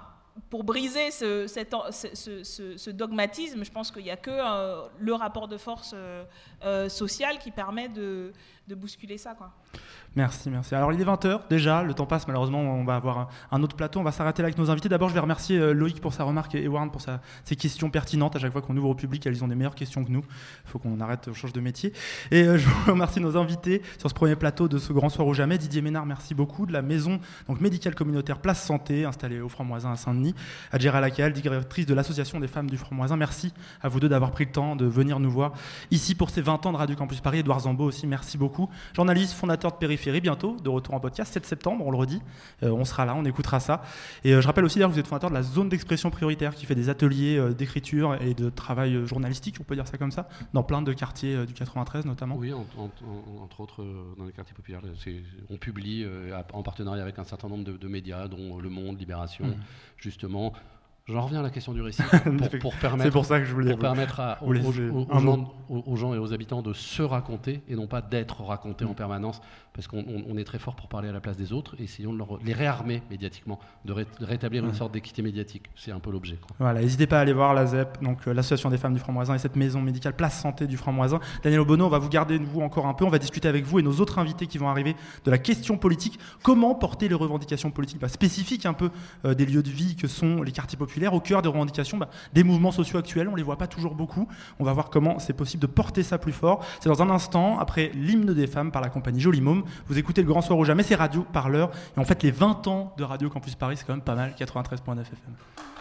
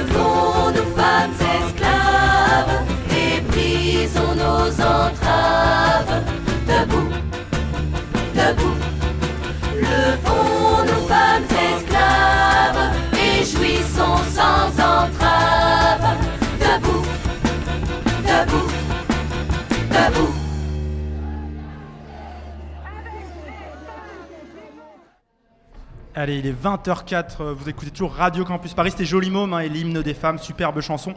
On est d'ailleurs en direct du théâtre de la compagnie La Belle Étoile à la Plaine Saint-Denis. Vous avez encore le temps de nous rejoindre, si ça vous dit, vous êtes les bienvenus. On est en direct sur Radio Parleur et surtout sur Radio Campus Paris, le grand soir ou jamais, pour les 20 ans. Euh, je signale d'ailleurs qu'il y a des, pour le public, vous pouvez aller vous renseigner un peu sur Radio Parleur, sur Campus Paris, il y a une jolie petite euh, stand pour en savoir plus et peut-être s'inscrire, etc. Je laisse nos invités s'installer, Daniel Obono va nous rejoindre une fois qu'elle aura eu son, son verre, sa consommation bar, c'est important de, de- de garder du, du liquide en soi. Et puis on va y aller. Allez.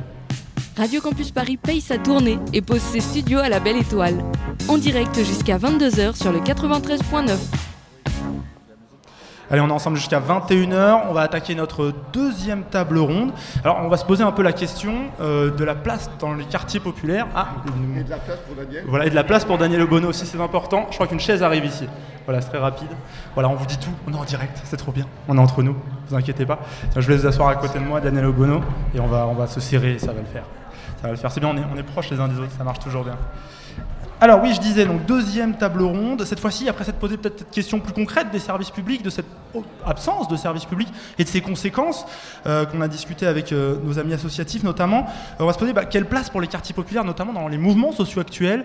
Euh, il y en a eu beaucoup là ces derniers temps, cheminots, etc., etc., infirmiers, plein, plein, plein, qui ont envahi les, rues, notamment à Paris et ailleurs. Je vais représenter nos, quatre invités. Daniel Obono, député de la France Insoumise, est toujours avec nous. Michel Cocorel, je vous dis bonsoir. Bonsoir à vous. Voilà, n'hésitez pas à vous emparer du micro, Bonsoir. sinon vos auditeurs ne nous entendent pas. Euh, je vous présente sociologue, professeur à l'université Paris 8. Vous travaillez sur la question politique des quartiers populaires et des ouvrages comme euh, Refaire la cité ou encore euh, La force des quartiers de la délinquance à l'engagement politique. Donc c'était une bonne question ce soir. Flo, bonsoir à, bonsoir à toi, merci d'être là. Bonsoir. Tu es comédienne, membre de la compagnie Joli Môme. Et euh, tu milites aussi régulièrement, notamment euh, avec euh, le comité interpro de Saint-Denis et plein de choses comme ça. On te voit, on te voit souvent dans les mobilisations.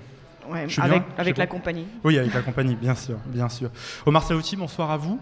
oui, bonsoir. Voilà, merci d'être avec nous, professeur à Argenteuil et militant. Vous avez été notamment porte-parole de l'année dernière de la marche Justice et Dignité, euh, qui, euh, comment dire ça en quelques mots, vous le direz peut-être mieux que moi, qui voulait euh, remettre au centre justement ces questions euh, des quartiers populaires et réclamer bah, la justice simplement et la dignité, je le sais dit, mais finalement c'est vraiment ça. Ouais, On va en parler idée.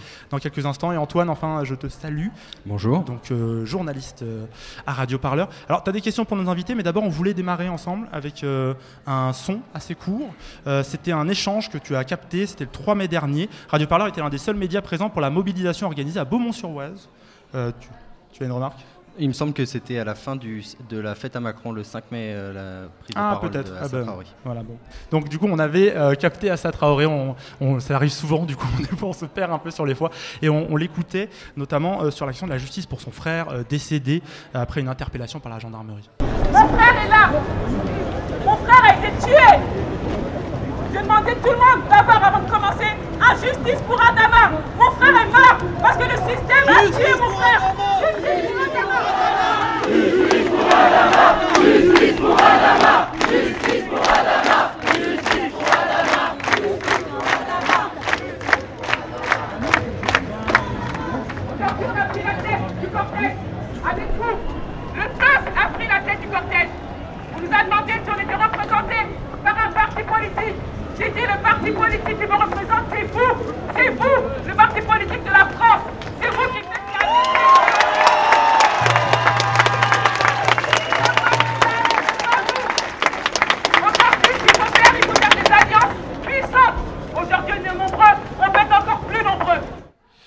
Oui, bonjour, euh, bonjour à, tous nos invités. Euh, ma, question, ma première question, elle, sera pour vous, Daniel Obono. Euh, on a entendu Assa Traoré, la sœur d'Adama Traoré, tuée dans les locaux de la gendarmerie de Beaumont-sur-Oise en juillet 2016. Quel regard, vous, vous portez sur l'affaire Adama Traoré et sur la mobilisation qui, a suivi, très rapidement? Bah, c'est un, regard de soutien et de solidarité avec, toute, la famille, tous les proches d'Adama Traoré.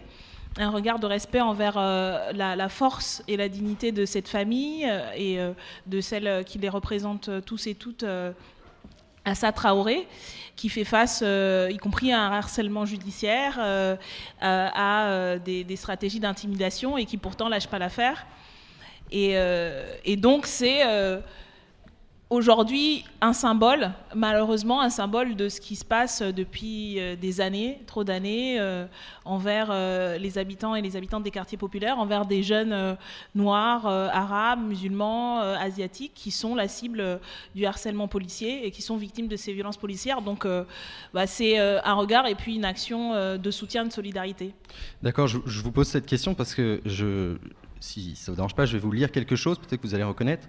Du, vent, du vœu de Champagné demandant en 1789 l'abolition de l'esclavage aux manifestations d'aujourd'hui existant justice pour Adama et Théo, en passant par le J'accuse d'Émile Zola, pendant l'affaire Dreyfus à la fin du 19e siècle, ce sont des luttes petites et grandes, individuelles et collectives, qui ont donné ces lettres de noblesse à la devise de notre République. Ces mots, ils sont tirés du livret de la France Insoumise que vous, co-signez avec euh, Benoît Schneckenburger. Ah, je m'étais entraîné pourtant.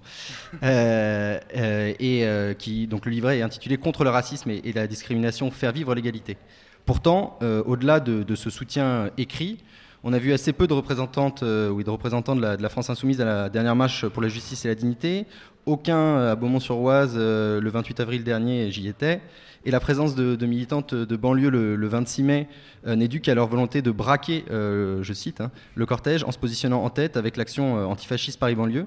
Pourquoi la France insoumise, Daniel Bono, a-t-elle tant de mal à mobiliser euh, dans, dans les faits, sur le terrain, euh, ces militantes sur les questions euh, des violences policières Déjà, je vais quand même un peu m'inscrire en faux parce que euh, moi, j'étais pas présente le 26, j'étais en Guadeloupe, euh, euh, du coup, euh, pour, euh, pour soutenir les mobilisations qu'il y a là-bas, euh, y compris commémorer euh, euh, l'abolition de l'esclavage. Mais, euh, mais euh, je- l'année dernière, euh, à la, marche de commémoration euh, à Beaumont-sur-Oise, j'étais présente ainsi que Mathilde Panot et plusieurs euh, militants et élus euh, de, la France insoumise. Je pense notamment à Pascal Troadec qui est élu dans le 91. Euh, et donc voilà, on, est présent. Alors on l'est pas suffisamment parce qu'en même temps, on fait partie de cette gauche. Voilà, on n'est pas, on sort pas de, de nulle part. On fait partie de cette gauche qui a encore du mal à s'impliquer, qui est encore peut-être certainement pas assez euh, euh, interpellée et pas assez active euh, dans, le, mou- le mouvement de solidarité parce que d'abord, très majoritairement, ça ne la concerne pas parce que c'est une gauche majoritairement blanche, peut- bourgeoise ou petite bourgeoise de classe moyenne qui n'est pas directement confrontée avec cette réalité et donc pour qui euh, euh, c'est euh, depuis des années, des décennies, ah, il y a un décalage entre les, mobilisations dans les, quartiers populaires et puis la gauche classique. Donc, donc oui, on vient, on, est, on, porte aussi et on a aussi cet héritage-là. Et c'est à ce, à quoi, en tout cas, on est un certain nombre au sein de l'équipe qui intervient sur la lutte contre les discriminations, au sein de, euh, du collectif qui se mobilise aussi dans, les quartiers populaires, bah, à faire ce travail-là de terrain et de et de et de d'essayer de construire euh, des, ponts, des alliances et de la solidarité. Donc euh, on n'est pas autant qu'on devrait l'être, ça c'est sûr, mais on, est quand même présent. En tout cas, il y a des militants qui depuis des années aussi se battent dans les quartiers populaires aux côtés des, habitants, qui sont des habitants et de, quartiers populaires. Et il y a du travail à faire, mais bon, on, on est euh, on est au front aussi quoi là-dessus. C'est intéressant cette question, je veux, je voudrais la réaction de nos invités là-dessus. On va commencer par vous, Omar Slaouti. Euh, cette question de la présence de la gauche, on va pas, on n'est pas là pour parler que de la France insoumise, de la gauche en général, euh, dans, les, dans les mobilisations des quartiers populaires, vous, vous l'avez déjà soulevé, notamment sur Radio Parleur. Comment vous réagissez aux propos de Daniel Obono? Non, moi je tiens pas à réagir sur les propos de Daniel Bono en tant que tel, d'ailleurs, qui Mhm. est une, une amie de très longue date, en qui euh, la confiance, je dis, non, non, mais attendez, attendez, la confiance est totale et entière. dire parce on parle. Je voudrais dire juste une chose, euh, France Insoumise, il n'y a aucun doute, elle est plurielle.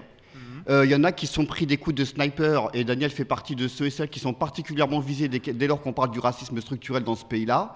Par contre, il est vrai que dans France Insoumise, il y en a qui sont atteints d'une cécité juste affolante, qui comprennent pas trop ce qui se passe, et y compris même certaines, certains attendent de faire la démonstration que Adama Traoré est bien mort suite euh, aux actes de, de Hmm. policiers malveillants, pour prendre des termes juste un peu La féminisés. défense pour- classique, c'est que l'enquête voilà, voilà, voilà, pour pas, pour pas trop, trop- voilà. Alors très honnêtement, moi ce que je crois aujourd'hui, c'est que c'est vrai pour France Insoumise, mais c'est vrai pour l'ensemble des organisations politiques. euh, ils ont beaucoup de leçons à apprendre des mobilisations dans les quartiers populaires qui se construisent en autonomie, qui se construisent avec une euh, autodétermination euh, quasiment absolue, c'est-à-dire qu'ils se méfient beaucoup des institutions à juste titre parce qu'on leur a fait à l'envers à plusieurs reprises. Et aujourd'hui, il y a des leçons apprendre. Je vois que vous avez commencé euh, euh, cette émission en disant quelle est la place des quartiers populaires dans les mouvements sociaux. C'était pas la bonne Et là, question. on en est déjà à quelle est la place des mouvements sociaux dans les quartiers populaires ou dans des organisations. C'est très bien Ça de voir euh, la, relation dialectique qu'il y a entre les deux parce qu'on est quelques-uns à penser que les quartiers populaires en réalité sont partout. Je le dis comme ça, c'est pas pour faire euh, Non, la ça à deux balles, mais pour celles et ceux qui qui ont manifesté le 1er mai, je crois qu'il y en a quelques-uns, il fallait voir un peu la gueule du 1er mai. Et ben, dans la gueule du 1er mai, il y avait déjà beaucoup de femmes, notamment de sociétés de nettoyage et ailleurs, plutôt euh, et arabes, Mmh. parfois de familles monoparentales, qui vivent dans les quartiers populaires. Et on retrouve ce même profil chez les postiers, euh, y compris en partie euh, chez les cheminots, dans l'ensemble du mouvement social. Donc la réalité, moi, je voudrais tout de suite dégonfler un mythe euh, sur lequel tout le monde surfe, etc. C'est où sont les quartiers populaires Eh bien, les quartiers populaires sont partout, et y compris dans les mouvements sociaux auxquels on assiste dans la période, et particulièrement actuellement dans le milieu étudiant et dans le milieu lycéen, où les lycéennes et lycéens sont dans les banlieues, eh bien, ont compris ce que c'était que Parcoursup. Elles ont, ils et elles ont compris qu'ils auront les restes, pour reprendre un petit peu la terminologie qui a été posée tout à l'heure, c'est-à-dire qu'en gros, euh, certains se servent et puis ensuite il y a les restes pour les banlieues. Autant dire que les quartiers populaires, on arrête le délire, c'est-à-dire les habitants et les habitantes des quartiers populaires, c'est vrai qu'ils concentrent les familles les plus ségrégées socialement, c'est vrai, plus d'arabes et de noirs pour parler clairement, Mhm. mais c'est vrai aussi beaucoup de femmes de familles monoparentales parce qu'elles ne peuvent pas se loger aussi ailleurs, eh bien, ils et elles sont présentes dans les mouvements sociaux et il serait bon ton de regarder aussi et de faire avec eux. Voilà. Parfait. Michel Kokoreff, une réaction notamment sur cette question-là. Vous savez, des années, vous travaillez sur ces questions-là. Euh, elles ne sont pas nouvelles, ces questions de la présence euh, des quartiers populaires qui sont partout ou pas C'est ce que nous disait Omar Slaouti. Non, non, non, elles ne sont pas nouvelles. Et on sait bien que depuis 40 ans, on compte les morts. Donc on sait bien, et ça a été rappelé, et ça fait partie du travail de mobilisation euh, à Beaumont, euh, que euh, ce qui s'est passé pour euh, Adama Traoré, ce qui s'est passé pour Théo, ce qui s'est passé pour euh, Ziad Bouna, ce qui s'est passé, bon, voilà, on, s'inscrit dans un processus, un processus long, évidemment en étant toujours plus en colère face à l'injustice, à la culture de l'impunité, au permis de tuer, enfin pour reprendre ces expressions. Moi, je voudrais juste, parce que j'ai l'impression qu'il y a plusieurs déjà débats euh, en cours, euh, dire euh, que peut-être que le problème des partis politiques dans les quartiers populaires, quel que soit le terme d'ailleurs qu'on leur donne, c'est qu'ils sont inaudibles. Euh, c'est qu'ils sont inaudibles. Et donc, euh, euh, déjà, au début des années 2000, on parlait du rendez-vous manqué de la gauche avec les cités, on parlait de mésentente, bon, donc ce- cette espèce de cassure quand même historique entre euh, les partis de gauche et les classes populaires était euh, évidente, était, euh, était documentée. Bon. Mais il me semble que depuis cette période du début des années 2000, les choses ne se sont pas arrangées et que le, le- désaveu est beaucoup plus large que celui concernant la gauche. Et en gros, je veux dire, quand on discute alors avec euh, des, militants, des habitants euh, de, ces, de ces cités, de ces, grands ensembles, bon, c'est pas euh, tous pourris. Euh, c'est pas non plus ni gauche ni droite, ni droite dans le sens où euh, euh, on serait complètement dépolitisé, mais c'est non à ce marché de dupes qui consiste à venir dans les quartiers lorsqu'il y a des élections, par exemple. hein, je prends juste cet exemple. Bon. Et évidemment, je ne dis pas ça euh, de gaieté de cœur. hein, euh, ça interroge, et je pense que ça devrait interroger euh, peut-être ces, partis politiques qui, par ailleurs, se réclament du peuple, hein, mais du peuple sans le populaire, enfin bon, et face, encore une fois, à une très grande, un manque de, ils sont pas audibles, ils sont pas audibles. Ils sont pas audibles parce que, juste pour finir là-dessus, euh, le monde dont parlent aujourd'hui les partis politiques, euh, même s'ils sont plus ou moins critiques vis-à-vis de, Macron, euh, est à milieu des réalités, des problèmes qui se posent quotidiennement. On l'a vu dans votre premier plateau, dans, les, dans les quartiers. Et de la même manière, les préoccupations et les thématiques qui ont été au cœur du mouvement auquel on a assisté, ou des mouvements auxquels on a assisté depuis, depuis trois mois, euh, ils se situent sur une toute autre planète, hein, dans un tout autre monde que euh, les problèmes politiques que, alors on en parlera, j'espère, euh, auxquels euh, les habitants, les militants, les associations euh, doivent faire face. Donc il y, a un- il y a un double divorce, il y a un double décalage. Justement, Vas-y Antoine, pardon, tu souhaites Euh, non, non, mais je, je voulais revenir sur, ce- sur cette question de, de pouvoir euh, porter, d'être inaudible et donc de porter une voix euh, partout où c'est possible et notamment euh, là où est le pouvoir. Euh, je vais revenir vers vous, Daniel Bono. Au lendemain des, élections législatives, vous avez vous déclariez dans la, dans la midinale de, Regard, euh, vous étiez interrogé sur cette question de pourquoi devenir député et vous, vous avez répondu qu'il fallait être capable de militer partout, y compris en tant que député. Vous reconnaissez néanmoins que, que le système politico-médiatique, y compris jusque dans votre propre camp, peut avoir des aspects structurellement bah, de racisme ou de pensée néocoloniale. Euh, D'ailleurs, vous- vous-même, euh, Omar Taouti le, rappelait, vous avez été régulièrement attaqué les temps. Mais qu'est-ce que vous êtes allé faire dans cette galère? Qu'est-ce- quel, est le, quel, est l'avantage pour vous aujourd'hui euh, pour défendre les, les, les causes que vous défendez, d'être député? Est-ce qu'on est vraiment entendu aujourd'hui, quand on est député de la France Insoumise, sur ces, sur ces questions-là? Écoutez, franchement, ça fait un an à peu près et ça m'arrive très régulièrement de me poser la question de qu'est-ce que je suis, venue- je suis allée faire là-dedans. Euh, euh, non, mais après, moi, en vrai, je suis une militante. Pour moi, voilà, être députée, c'est, ça fait euh, des années que je milite parce que je veux défendre une certaine, une autre idée du monde, de la répartition des richesses, etc., la solidarité et et c'est dans la continuité de mon engagement militant que euh, je me suis engagée dans la France insoumise et, j'étais candidate. Et c'est avec cette vision-là que je suis députée et qu'on est député et que, en tout cas, collectivement, on construit, on essaie de construire euh, un groupe euh, où on garde, voilà, on, on a cette, cette conception-là de la responsabilité en tant que parlementaire. Voilà, avec, euh, avec notre, euh, notre boussole. Après, euh, bon, voilà, on a signé, on n'a jamais dit, on n'imaginait pas que ce serait simple. D'abord parce qu'on est, on est minoritaire, on est un petit groupe, et, et parce qu'en plus, sur ces questions-là, ben, on revient de. C'est même pas on revient de loin, quoi. C'est. Voilà, on a tout ce passif-là qui est, pas, qui est loin d'être réglé, et on a encore du mal. Quand je dis on, du coup, de, je suis de temps en temps dans le on, dans le nous, dans le euh, bref. On comprend bien. La, la gauche, dont je fais partie, dont je suis issue, j'ai- j'ai été formée euh, euh, à l'extrême gauche, donc j'ai tous les, euh, toutes les qualités et beaucoup, de et beaucoup des défauts de, de cette extrême gauche-là. Donc voilà, c'est un peu tenir la tranchée malgré tout. Et par contre, ce qui est sûr, c'est que en tant que député, aujourd'hui, ça donne au moins la possibilité de faire entendre. Alors, euh, Il y a eu une proposition de loi, notamment euh, portée par la France Insoumise. oui, on a fait par exemple, on a fait euh, lors de notre niche parlementaire, le jour où à l'Assemblée on peut proposer des textes de loi, on a fait une proposition de loi avec les associations sur la question du récépissé. Et c'est vrai que c'est des, campagnes sur lesquelles on était déjà investi, mais là ça donne une audience, quoi. Ça donne simplement. là, on s'adresse à des, à des millions de personnes et on peut faire entendre. Voilà, plus, euh, plus fortement. On peut aussi euh, aider, soutenir euh, plus fortement. Donc voilà, c'est un moyen de plus, c'est un levier de plus.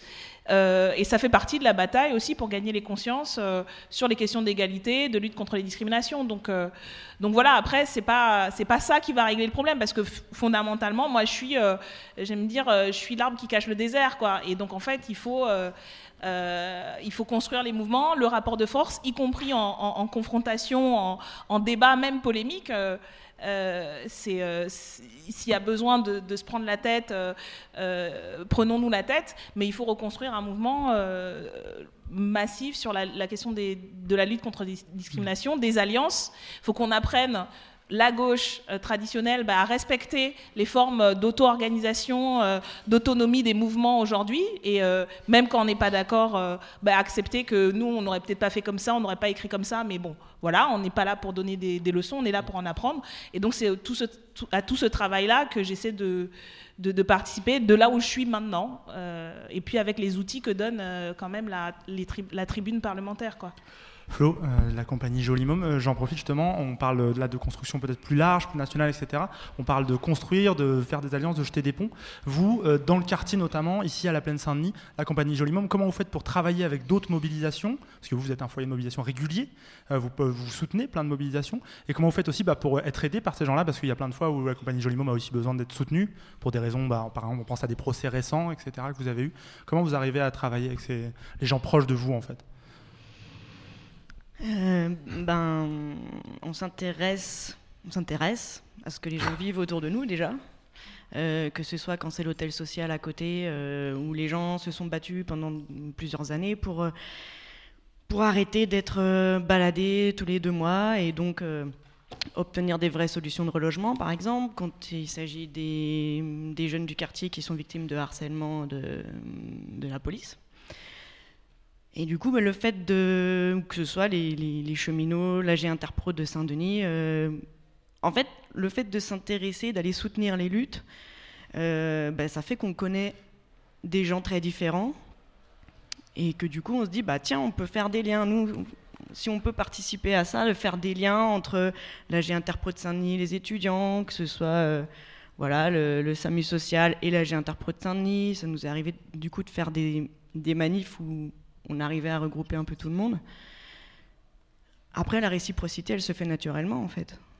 Ça vient comme ça Bah, du coup, Vous quand on a besoin de soutien, euh, les gens ils, ils sont au courant et, et du coup, naturellement, ils vont, ils vont venir soutenir euh, tu vois, réciproquement. Quoi. D'accord. Antoine La question des- de, de la politisation, parce qu'on on- on parle souvent de la politisation euh, des quartiers populaires et des banlieues sous l'angle de il faut euh, que euh, les mouvements politiques aillent politiser les gens des banlieues et rarement de, en fait, de- des, des mouvements politiques qui existent. euh, et Omar Slaouti, vous avez été là euh, pour le rappeler. Je voudrais qu'on écoute euh, un petit son.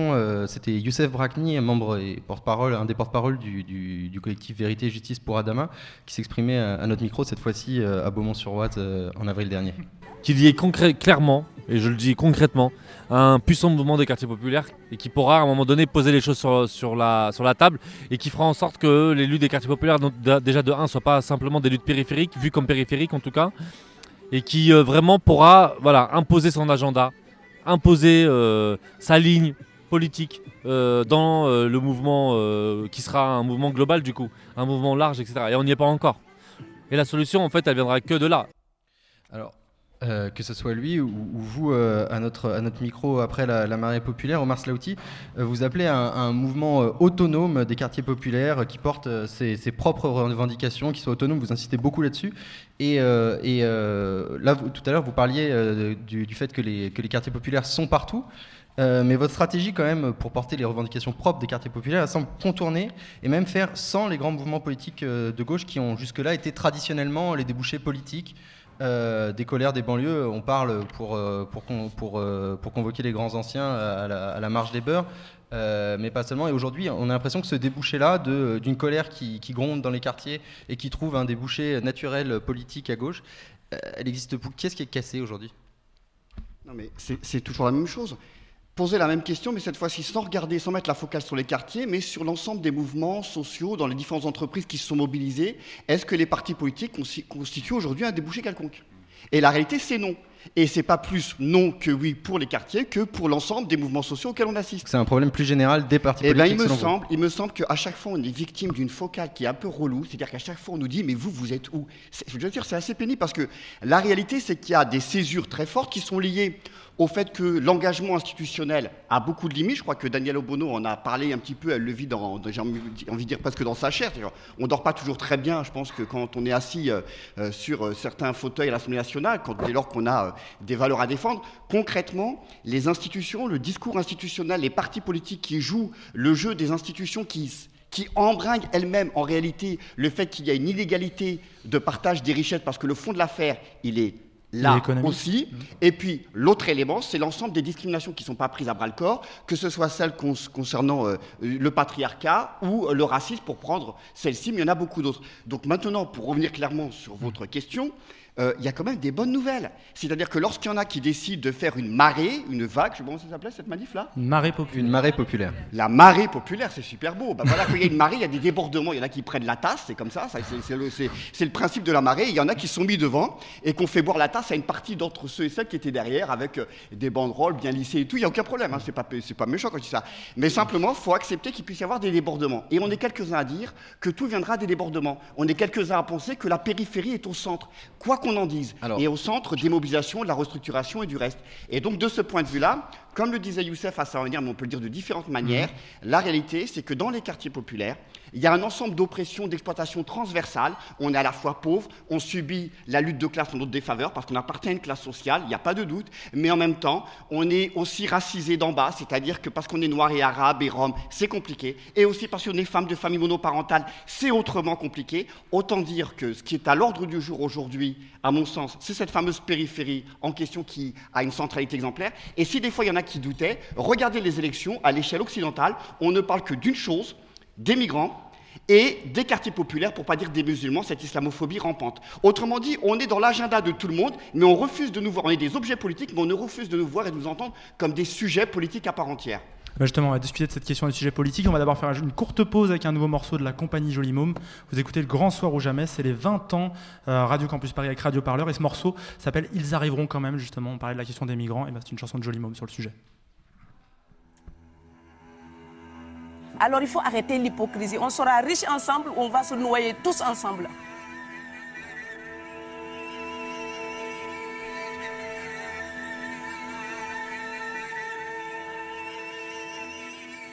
Ils arriveront quand même, malgré les murs, malgré les mers, malgré les murmures amers ou les déclarations guerrières. Ils arriveront quand même, car ils sont jeunes et qu'ils n'ont rien, pas même l'espoir que demain soit différent de ce matin. Ils arriveront quand même, les enfants rêvant de pactole, devant nos télés qui racolent, mirage en boucle et parabole. Arriveront quand même, car nos experts savent y faire. Le travail au noir, ça nous sert, salaire aux enchères, à l'envers. Ils arriveront quand même, cueillir nos fruits, monter nos tours, sans rechigner jour après jour, hôtel minable en arrière-cour. Ils arriveront quand même, car nos règles, nos lois, nos marchés remplissent nos supermarchés, commerce équitable à pleurer. Ils arriveront quand même, malgré les murs, malgré les mers, malgré les murmures amers ou les Ils arriveront quand même, et rien ne saurait remplacer toutes ces vies qui sont volées, et rien ne saurait excuser les rappeler les enfants traqués. Ils arriveront quand même. Dans les citernes ou les avions, entre les essieux des camions, par-dessus les barbelés, nos frontières électrifiées. Ils arriveront quand même, ils arriveront Voilà le morceau, ils arriveront quand même sur Radio Campus Paris, c'est les 20 ans de Radio Campus, un morceau qui a quand même déjà quelques années si je fais pas d'erreur et pourtant il est toujours d'actualité plus que jamais aujourd'hui puisque je rappelle qu'aujourd'hui un port espagnol, Valence, accueille des gens euh, de l'Aquarius, des gens migrants qui ont été refusés en France, enfin de manière un peu on va dire tacite et en Italie de manière beaucoup plus claire. Le Grand Soir ou Jamais, une émission autour du travail des associations et des luttes dans les quartiers populaires de 19h à 22h à la Belle Étoile.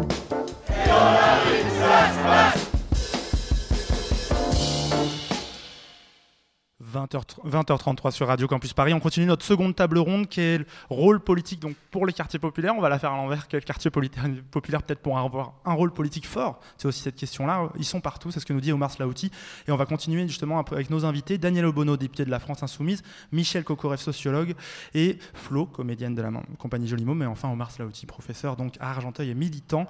Euh, Antoine, tu avais une question sur, peut-être justement Omar Slaouti nous présentait euh, la question d'agir, de faire des auto-organisations mais on n'a pas eu la réponse de comment on faisait. C'était un peu ce que tu demandais. Voilà, c'est ça, c'est un peu la question. Je vais vous faire réagir, euh, Omar Slaouti, Michel Koref euh, notamment, hein, mais les autres aussi, euh, sur ce sujet. C'est si, euh, si le but c'est d'obtenir euh, bon, donc, une dignité, mais cette dignité elle passe aussi par, par des droits. Et je pense par exemple le- la question de la mobilisation autour du, du- du contrôle au faciès et du récépissé de, de- de contrôle d'identité.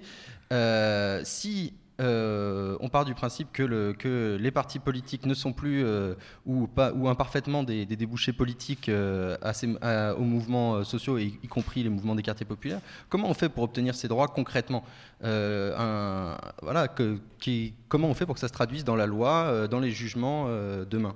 Peut-être d'abord Michel Kokoreff et ensuite Omar Saouti Histoire de que. Je vous le dis. Je, je voyais que vous avez envie de réagir Alors, sur cette question. Oui, alors évidemment, quand on part comme ça, euh, c'est sûr qu'on en a besoin des formations politiques. Mais euh, c'est pas forcément l'accès au droit et pas euh, forcément euh, la pierre angulaire euh, des, des mouvements, euh, dans la mesure où déjà la reconnaissance de l'effectivité des discriminations de toutes sortes, c'est déjà un boulot énorme.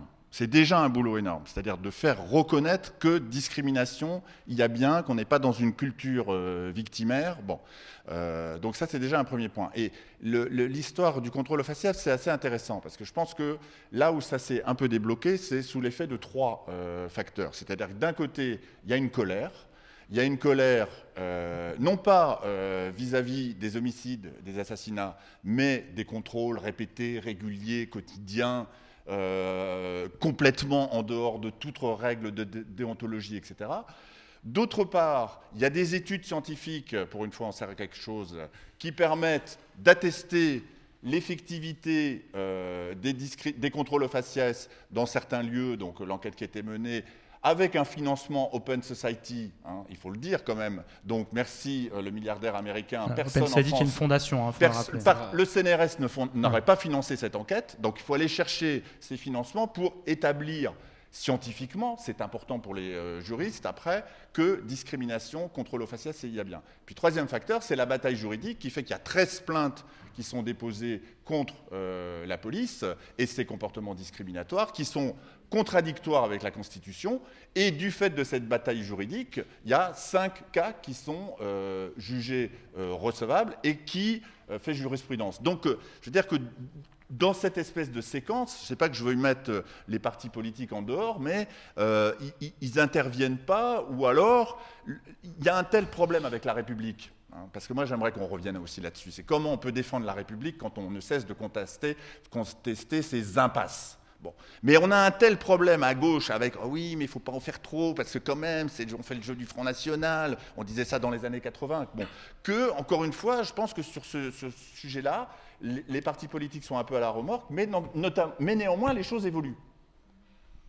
Elles évoluent comment En deux mots? Bah, elles évoluent Bien dans le micro, s'il vous plaît. Elles, elles- elles évoluent au moins sur le fait qu'il y a une médiatisation, il y a une, une visibilité de ce thème-là, qui peut concerner des gens qui n'habitent pas les quartiers populaires et qui sont de toute origine. Bon. Donc, euh, et il y a aussi une avancée sur le fait, sur le plan juridique. Alors, mince, je ne suis pas en train de dire c'est formidable, etc. euh, Ça y est, on va. euh, Mais euh, il y a quand même une, une avancée, encore une fois, sur le plan, euh, sur le plan juridique. Omar Slaouti, cette question peut-être de l'avancée, comment on s'organise sans passer par cette voie institutionnelle qui apparemment euh, est lourde Non, mais, non, mais c'est pas sous cette forme-là. Les institutions et le droit, pour reprendre la quintessence de l'institution au bout du bout, c'est quand ça s'inscrit noir sur blanc euh, dans le droit, euh, avec les décrets qui vont avec, etc. Bon, tout ça, c'est le droit, c'est rien d'autre que le résultat d'un rapport de force. C'est vrai dans l'histoire du mouvement ouvrier, c'est-à-dire qu'aujourd'hui, on peut le voir, y compris ce qui, ce qui a- été détricoté et qui est continué à être détricoté, qui relève des conventions collectives du droit du travail, par exemple, c'est un acquis de lutte du mouvement ouvrier, et c'est sur quoi revient aujourd'hui Macron. De la même manière, on est un certain nombre à penser que tout ce qui est acquis du point de vue du droit dans les luttes contre les discriminations faites à l'endroit des femmes ou faites à l'endroit de ceux et celles qui sont noirs, arabes, musulmans, etc., etc., c'est aussi un acquis des luttes. Et il y, a des- lois de ce point de vue-là, ça existe. hein. Après la mobilisation du mouvement des travailleurs arabes en 1973, dans un cadre totalement d'autonomie, où le MTA n'en pouvait plus de ces assauts répétés contre des travailleurs arabes qui sont morts par plusieurs dizaines dans le sud de la France, particulièrement à Marseille, à La Ciotat, etc., il y a eu des bougies, autrement dit, le droit, et j'ai envie de dire les institutions, et j'ai envie de dire, et je parle en regardant Diana Lubono, les institutions, les parlements, parlementaires, d'un certain point de vue, ne sont rien d'autre que le produit d'un rapport de force qui se construit bien évidemment en dehors des institutions. Là, j'en viens à l'autre point. Ce rapport de force, comment est-ce qu'il peut se construire de là d'où nous sommes Je pense que la question de l'autonomie est fondamentale.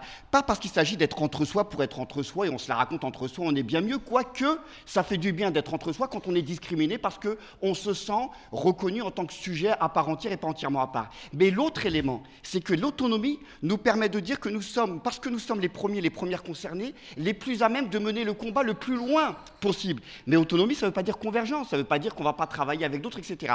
Et aujourd'hui, pour parler des violences policières, parce qu'on ne parle pas de tous les sujets, pour parler de celui-ci en particulier, mais on peut décliner sur d'autres, concernant les violences policières, il y a énormément de collectifs contre les violences policières depuis plus de 40 ans maintenant dans ce pays-là.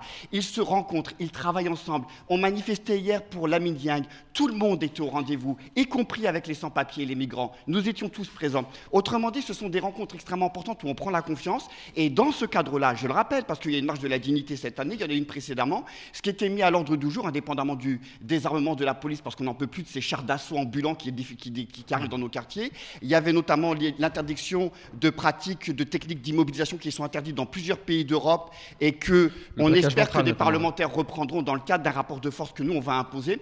Autrement dit, cette autonomie-là, c'est mettre en avant en effet certaines choses très concrètes, voilà, très très concrètes, concrètement, c'est-à-dire que le rapport qu'on a avec la police aujourd'hui, il est bien plus que problématique et c'est pas un rapport, c'est pas un problème de relation sociale, hein, c'est un problème de rapport de domination. Hein. autrement dit, on est quelques-uns à penser que la police est structurellement raciste. Nous ne tournons pas autour du pot, comme certains parlementaires, je ne citerai pas lesquels, même très à gauche de la gauche.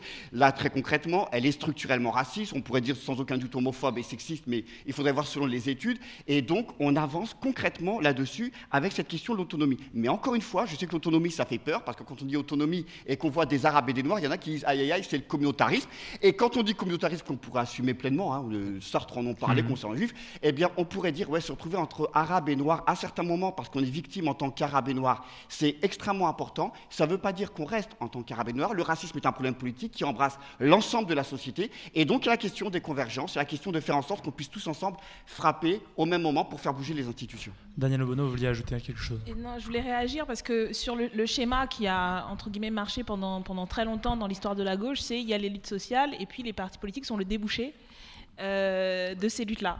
Euh, bon, après, il y a une histoire qui aussi explique ça, mais je, je pense qu'on est dans un moment, pour plein de raisons, euh, qui font que ces schémas-là, ils, n'ex- ils- ils ne marchent plus.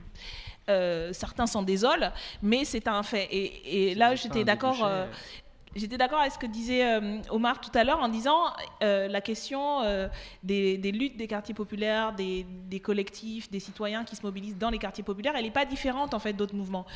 On a tout un débat, nous en particulier mouvement euh, La France Insoumise, mais aussi groupe parlementaire, de savoir comment est-ce qu'on reconstruit euh, une dynamique de convergence avec les organisations syndicales. On a eu euh, tous ces débats de, la fête à Macron à la marée populaire et on, teste des choses en fait. Et donc ça, ce constat-là, qu'il faut reconstruire des convergences, il faut reconstruire bah, de la confiance entre les uns, les uns et les autres, il devrait pouvoir s'appliquer aussi aux organisations autonomes euh, des quartiers populaires. Mais ça, mais on n'a pas malheureusement, je pense que c'est là où il y a un travail euh, politique à faire, de considérer, au même titre qu'on considère bah, les, organisations syndicales, on n'est pas d'accord avec elles euh, sur tout. Il y en a qu'on considère, y compris comme, voilà, euh, je dirais pas, mais voilà, c'est bien les avoir sur la, sur le, sur le tract, mais voilà, ils sont, ils vont, ils vont souvent discuter avec l'ennemi. Mais n'empêche, on respecte toutes les organisations syndicales. C'est vrai pour les grandes organisations de défense des droits, des droits humains, euh, voilà. Et, et le problème, c'est, je pense, qu'il n'y a pas le même regard vis-à-vis des organisations euh, antiracistes, autonomes. Et je pense que c'est ce, ce travail-là à faire euh, de la gauche, de dire, il ne s'agit pas d'être le débouché politique ou l'expression politique, euh, mais il s'agit de construire bah, ces, fronts euh, sociaux et politiques, ces convergences, ces alliances qui permettent qu'on porte ensemble, ch- chacun là où on est, bah, les mêmes re- revendications. Parce que de fait, on reprend souvent les mêmes revendications. Et je pense que c'est ce travail-là à faire, et dans un rapport, du coup, de respect, de reconnaissance bah, de la légitimité de tout le monde, même si on n'est pas d'accord avec telle position. On respecte bien bah, toutes les organisations syndicales, euh, euh, même avec celles avec lesquelles euh, on n'est pas d'accord et qu'on n'est pas d'accord avec leur Mhm. stratégie, on dit qu'ils sont en train de tuer le mouvement, on les respecte quand même, mais on devrait faire la même chose avec les organisations antiracistes, autonomes, euh, auto-organisées euh, sur, sur la question des quartiers. Flo, membre de la compagnie Jolimo, Euh, tu voulais oui, non, je voulais juste dire sur le- les histoires de, bah, de convergence justement entre les, les quartiers et les- la lutte sociale. Il me semble que depuis euh, 2015 et l'état d'urgence, euh, la- les violences policières constituent comme un front de convergence parce que justement, il y a des syndicalistes notamment qui ont, qui ont fait face à la violence policière, au contrôle, aux fouilles, aux, interdictions de manifester. Euh, et, euh, et ça, c'est comme nouveau et qui se sont aussi rendus compte de ce que vivaient les jeunes dans les quartiers depuis très très longtemps. Quoi. Et, j'ajouterais même que non seulement, euh, entre guillemets, les Blancs se sont rendus compte de ce que c'était que la violence policière, mais par ailleurs, euh, euh, quand on dit encore une fois la dépolitisation, les jeunes, etc., ça t'en tienne un peu, on se rend compte que souvent le, discours sur les violences policières est un de ceux qui mobilise le plus, parce que c'est évidemment un de ceux qui est le, plus, le plus partagé dans le quotidien.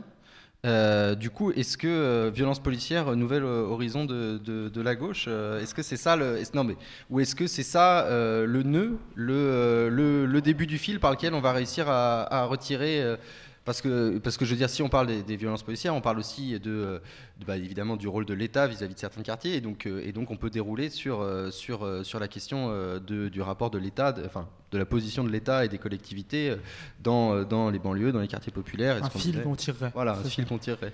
Bah, moi, je pense que le nœud de la gauche, je sais pas, je préfère laisser la gauche dans son nœud, il se démerde. Mais la réalité, c'est que. C'est le nœud du- c'est- le nœud c'est- d'une mobilisation, c'est Le ça le nœud de- Ah, nœud de ouais, la il y a rencontre une nuance. que Oui, non, le est-ce que c'est le début de est-ce que c'est le point de rencontre? Est-ce que c'est un bon point de rencontre entre Bah, moi, je personnes pense, mobilisées. je pense que comme ça s'est fait aux États-Unis, il y a un très bon livre de Sylvie Laurent qui s'appelle La couleur du marché.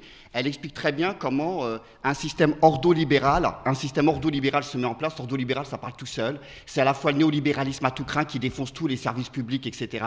Et en même temps, ça va avec, parce que quand on défonce tout, il y a des résistances, et donc il faut taper fort. Et donc, plus les flics sont armés, eh bien, plus ça tape fort au niveau libéral et réciproquement. Donc, il y a en effet un lien très fort entre ces avancées néolibérales, ça veut dire concrètement la, la, la casse des services publics, c'était le plateau d'avant, mais juste rappeler simplement que les services publics, c'est le meilleur moyen aujourd'hui de redistribution sociale euh, de la richesse, bien plus que les salaires. C'est super important, c'est-à-dire euh, les hôpitaux, la gratuité des soins, etc., etc., l'école gratuite, etc., c'est fondamental. Et défoncer ça, c'est rien d'autre que de mettre au pilori ceux et celles qui sont déjà les plus fragilisés socialement. Je ne reviens pas sur le profil des gens, mais juste le dire comme ça. Dans les quartiers populaires, c'est les ceux qui sont ségrégés. Alors après, moi, ce que je pense, l'autre élément, c'est vrai que euh, après, euh, comme ça a été dit par Flo, après euh, les attentats, euh, il y avait Renault qui voulait qu'on embrasse un flic à chaque coin de rue, c'est quand même une dinguerie ce truc-là. Mais maintenant, tout le monde a compris qu'embrasser un flic, c'était un plus, plus compliqué quand il a fallu se mobiliser contre la loi travail et le reste. hein. C'est-à-dire que,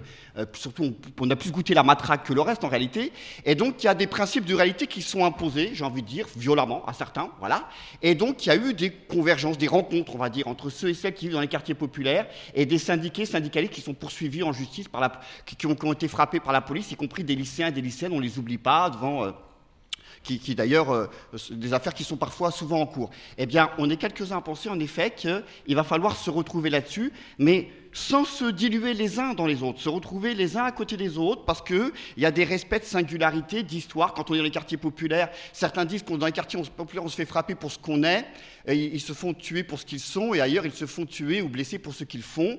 C'est un peu caricatural, parce que quand on est dans les quartiers populaires, on fait aussi, on n'est pas que... Et puis le résultat est le même. euh, Voilà. quand même. Le résultat n'est pas complètement le même. Je pense qu'on frappe un peu plus fort, qu'on tue un peu plus, y compris, il faut voir, je vous renvoie à récemment un, un article dans euh, Ballast sur les violences policières, où, mais c'est vrai de l'ACAT, l'Action chrétienne pour l'abolition euh, euh, de la torture, qui, et puis Amnesty International aussi qui a bossé là-dessus.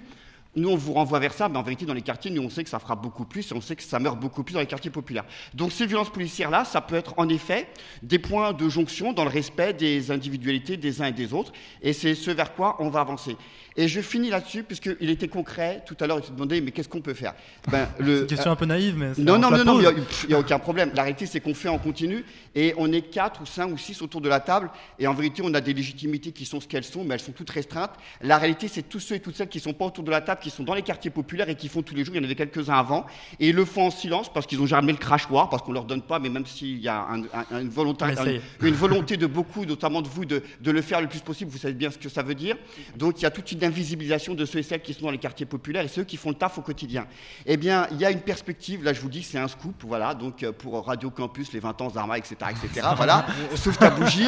Mais il y a l'idée, il y a l'idée, c'est pas une idée, hein, ça, se met, ça se met en branle, à l'instar comme les femmes l'ont fait dans l'État espagnol qui ont décidé de se mettre en grève le 8 mars, c'est-à-dire mobilisation féministe pour les droits des femmes, mais cette fois-ci en se mettant en grève, eh bien, il y a l'idée d'une mobilisation le 30 novembre et le 1er décembre de cette année-là, qui va regrouper évidemment l'ensemble du paysage politique de ceux et celles qui sont dans les quartiers populaires, mais y compris des syndiqués, des syndicalistes, des entreprises, pour être en grève le 30 novembre. En gros, le 30 novembre, le vendredi 30 novembre, on disparaît, on disparaît du travail, on ne va pas à la fac, on n'envoie pas les enfants à l'école, les lycéens, c'est pas la peine de leur dire, ils n'iront pas ce jour-là non plus, les lycéens, lycéennes, et puis on disparaît peut-être aussi de la société marchande, et le 1er décembre, et on réoccupe toutes les places de France, mais il y a une dimension même internationale dans cette mobilisation-là, donc pas que en France. Le 1er décembre, par évocation très importante à l'égard de Rosa Parks qui a refusé qu'on l'assigne à la place à l'arrière du bus. Le 1er décembre, c'est pour elle, c'est pour nous, c'est cette idée qu'on refuse les places qu'on nous assigne. Et donc cette idée de faire grève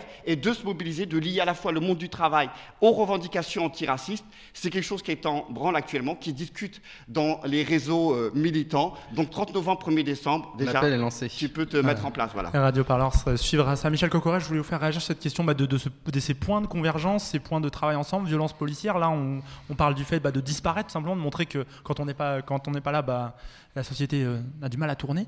Euh, comment on fait? Mais moi, je pense qu'il faudrait quand même qu'on puisse un peu tirer les leçons du passé. Ah, bonne Euh, parce que quand j'entends cet œcuménisme généreux exprimé par Daniel Obono, je ne peux pas m'empêcher de penser que la marche pour l'égalité et contre le racisme, elle n'est toujours pas passée quant au doc 1983, idéologique qui a été fait par SOS Racisme. Mm. Et ça, encore aujourd'hui, dans des réunions, ça passe toujours pas. De même, on pourrait prendre d'autres euh, exemples, par exemple les émeutes ou les révoltes euh, urbaines de 2005. Les euh, jeunes de Clichy-sous-Bois, de Livry-Gargan et du 9-3 étaient bien seuls. Ils étaient seuls. Personne ne les a, soutenus. Bon, euh, je suis désolé, mais euh, euh, j'espère qu'il y aura beaucoup de monde le 21 à Beaumont. Mais l'année dernière, le 22, j'ai pas vu beaucoup de politique non plus. Bon, voilà. Donc, comment on fait? C'est pas pour mettre des bâtons dans les roues. Hein, c'est pas pour dire non, c'est impossible. Ce serait vraiment déplacé de la part d'un sociologue d'être fataliste. hein. Mais comment on avance en prenant en compte le fait qu'il y a un certain nombre de choses qui ne passent pas dans des positionnements, dans des prises de position. Ah, effectivement, Très par exemple, c'est quoi ces choses en deux, trois la- mots, non, mais la sortie de Ruffin vague, sur, euh, il va falloir que je fasse une enquête. Non, mais ça, c'est, non, mais ça- on, en a, précise- il y en a pour 10 ans. On précise, On précise en rapidement, 10 ans. c'était- Antoine parce Ouais. que nos auditeurs n'ont pas forcément le, le- Connexion tous le les jours, connexion, 24 heures voilà, sur c'est 24. ça. Euh, justement, Youssef Rohani, qu'on a écouté tout à l'heure, euh, avait interpellé euh, François Ruffin euh, dans, une, dans une réunion. euh, lui avait demandé de, de faire son, ce qu'il appelait son travail de parlementaire en demandant où, était, euh, le- où en était l'enquête à l'Assemblée. Sur Adama, Et, voilà, sur Adama Traoré. Et, et François Ruffin lui avait rétorqué faut avant, avant de porter cette, euh, cette revendication à l'Assemblée, il faut que je fasse ma propre enquête sur les faits. Il faut ce qui a été plusieurs fois dénoncé. C'est juste pour la précision, continuez. Voilà, donc euh, euh, merci de cette, euh, cette remise en contexte. Donc euh, je- là, euh, il y a- il y a- il me semble qu'il y a un gros travail à faire et on ne peut pas faire comme s'il suffirait de yaka pour que voilà, ce qui ne passe pas euh, passe. Et par ailleurs, comme le dit Omar très bien, euh, d'une certaine manière, les militants dans les quartiers populaires n'ont pas besoin de la France insoumise, n'ont pas besoin euh, de, euh, du PS ou de la gauche qui de toute façon a, a explosé, et ils se débrouillent très bien tout seuls. Bon, alors effectivement, ils sont dans l'invisibilité. Médiatique, et- éventuellement, c'est pas si bien que ça. Mais je veux dire, on n'attend pas une, nouvelle colonisation des gens qui vont arriver dans les quartiers en essayant de politiser les habitants. Non, mais c'est quoi ce Non, j'ai pas dit que vous l'aviez dit. hein, non, mais Je c'est tourne vers Daniel peu personne le- ne l'a dit. C'est un peu le réflexe de l'extrême gauche depuis 68. Bon, or non, bah non, la réalité, si on la connaissait, elle euh, montrerait que les gens, ils sont politisés, ils sont, euh, ils ont des actions, euh, ils font partie d'associations, euh, ils ont la rage, ils savent, ils savent monter des actions, ils savent utiliser les médias. Et que par ailleurs, avec un votent- effet qui est pas plus grand que les parents d'élèves qui se mobilisent euh, dans des couches moyennes euh, ou euh, les agriculteurs ou parce que c'est une situation qui est générale et je pense que c'est aussi très important à prendre en compte. C'est-à-dire que, au fond, les quartiers populaires, ce n'est que le miroir grossissement des mutations, des dysfonctionnements de la société française notamment. Parfait. Est-ce qu'on peut peut-être vous faire réagir dans le moment très rapidement Ce sera peut-être le dernier mot parce que malheureusement le temps passe. Déjà, Ouais. il est 54. Euh, non, mais c'était parce que pour- réagir, moi, je ne fais pas de l'œcuménisme. Justement, mon propos était peut-être pas clair. Je dis qu'il y a euh, du travail à faire là-dessus, sur le fait de considérer pour des mouvements comme la France insoumise, mais comme pour toute la gauche euh, traditionnelle, euh, de considérer euh, avec le même respect, avec la même légitimité, les mouvements autonomes, auto-organisés, en respectant les formes qu'ils choisissent euh, de s'organiser, les questions sur lesquelles le, le font, de la même manière qu'on considère les syndicats, etc. Justement, et de changer le rapport qui est qui a été souvent pendant très longtemps un rapport clientéliste, un, un rapport effectivement instrumentalisant. Et ça, c'est un travail. Et je voilà, je sais de quoi je parle. C'est une Bon baston. courage. Bah, il faut bien, voilà, on fait ce qu'on peut là où on est. Mais je- j'ai pas du tout la prétention de dire que euh, il suffit de dire et puis euh, et puis on va croire sur parole. Moi, je crois qu'il n'y a aucune raison de croire qu'il se soit sur parole. On, euh, on, on- on croit sur les faits et qu'est-ce qu'on fait et comment euh, on donne des gages. Je pense qu'il y a plus de gages à donner pour reconstruire une confiance qu'autre chose. Et juste un, un dernier mot sur le fait que je pense que la question des violences policières, c'est effectivement, euh, c'est devenu un, cadre, un espace de convergence, mais il y en a d'autres aussi. Il y a des initiatives politiques euh, qui sont euh, qui sont créées justement par tous ces mou- mouvements auto-organisés dans les quartiers populaires de, de, de, de meufs, euh, Renoir, de, il y, a- plein de choses qui se font, et je pense que on doit aussi créer des, espaces là-dessus. Que le prisme d'entrée de dialogue et de construction soit pas simplement sur la question des violences policières, mais de toutes les initiatives extrêmement politiques, citoyennes, euh, qui se font. Et euh, voilà. Et c'est sûr, c'est tous ces fronts-là qu'il faut, faut le faire, même si, moi, je suis d'accord, la question des violences policières, c'est un nœud sur lequel euh, voilà, on, peut travailler, on a des choses à faire, on, fait des propositions de loi, mais voilà, avoir ce- cette vision euh, globale en fait. Et on s'arrêtera sur ce dernier mot. Merci beaucoup à nos quatre invités. Daniel Obono, donc euh, député de Paris pour la France Insoumise. Michel Kokorev, sociologue, professeur à Paris 8, euh, qui travaille notamment sur toutes les questions de politique des quartiers populaires. Flo, membre de la compagnie Joli Môme. Et Omar Slaouti, professeur à Argenteuil et militant notamment la marche Justice et Dignité. Merci à vous d'avoir pris le temps. Je remercie aussi tout le monde. C'est la fin de cette émission. Il est déjà, déjà euh, 20h56. Le temps passe trop vite. Euh, le Grand Soir ou Jamais euh, ne continuera pas malheureusement car on devait avoir un concert, mais la fanfare invisible n'a pas pu être avec nous. Elle porte bien son nom de fanfare invisible. C'est dommage. Mais, euh, mais, mais on pense à elle très fort. On leur fait des bisous. En tout cas, continuez à suivre la mobilisation, les manifestations, toutes les luttes. Ça se passe sur Radio Parleur et aussi les 20 ans de Radio Campus Paris qui continuent de- des dates à suivre jusqu'au 29. Euh, ratez pas toutes ces dates parce que franchement, avoir 20 ans, ça n'arrive qu'une fois seulement et ça fait plaisir. Et c'est vraiment super.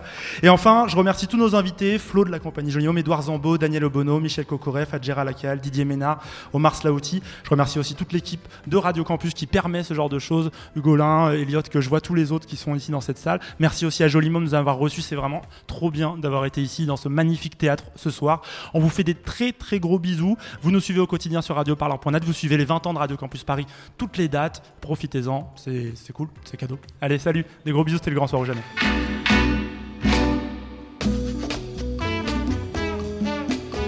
Le grand soir, qu'est-ce qui se passe ce grand soir? On va pas dévoiler peut-être tout, mais enfin. Mais je sais pas, on essaye de faire en sorte que les gens soient pas dans une mécanique, donc euh, toujours donc, pour, pour rechercher ce réalisme en question. Quoi. Chaque, chaque personne a du talent en fait, finalement, c'est ça. Ou chaque personne peut être très mauvaise aussi, hein, il faut bien, bien choisir aussi hein, quand même. On a des pros qui sont pas très bons. Non mais, il faut, avoir- il faut- non, mais il faut avoir de l'instinct même pour trouver les, les, les inconnus quand même. Ça peut vraiment très, très mal se passer aussi. Mais, mais, mais ça, mais c'est l'affaire de, c'est l'affaire de Khomeini, ça. Khomeini, c'est pas un communiste, il raisonne pas tout point, cet homme-là. C'est planté sur le plan de l'indépendance. Eh bien, mais, mais écoutez, vous, ne, vous posez une question qui ne s'inscrit pas du tout dans le débat. votre raisonnement. Je vous... Mais non. Vous êtes, vous êtes terrible. On essaie de comprendre. Oh bah, vous avez du mal. et c'est tous ensemble, il faut lutter, c'est tous ensemble, on va gagner. face à l'idéologie d'un homme des Lumières, conçu comme son propre fondement, eh bien ce discours... Non, non, laissez-le. Non, non, non, euh, Abdel Raouf Dafri. Abdel, Raouf Dafri. Abdel Raouf Dafri, laissez-le terminer. Laissez-le terminer. Non, non, non, la- laissez-le terminer. On prend l'identité, vous avez une pièce d'identité Le journaliste Ok, vous coupez ça s'il vous plaît. C'est la police, donc on n'est pas garde champêtre. Allez, au revoir. Bonsoir. Bonsoir. Vous aviez oublié Non Euh, je me déplace pas. c'est- Ah, d'accord, très bien. Si vous voulez mon code Rio, je vais pas le donner à tout le monde. euh, Donc mon code Rio est là. C'est juste pour nous. Ah, c'est juste pour vous. Hein. Après, vous en faites ce que vous voulez. Hein. C'est voilà. tous. Ok. Ah, merci beaucoup. Bah, nous, on vous donne ça du coup. C'est là où il y aura le reportage euh, si ça vous Un intéresse. échange de procédés. Si ça vous intéresse. Les radioparleurs, c'est quoi? C'est un média français? Ouais, ouais. D'accord. Voilà. Comme on se croise, on s'est dit qu'on pouvait quand même vous donner ça. Ah bah c'est sûr. Puis je crois qu'on va se recroiser encore euh, jusqu'au 8, c'est ça? Jusqu'au 8 Ouais. Jusqu'au 8 À votre ordre de mission, c'est pas jusqu'au 8 Ah oui, mais, on après, on déplace pas euh, forcément que ici. Ah ouais. on déplace un peu.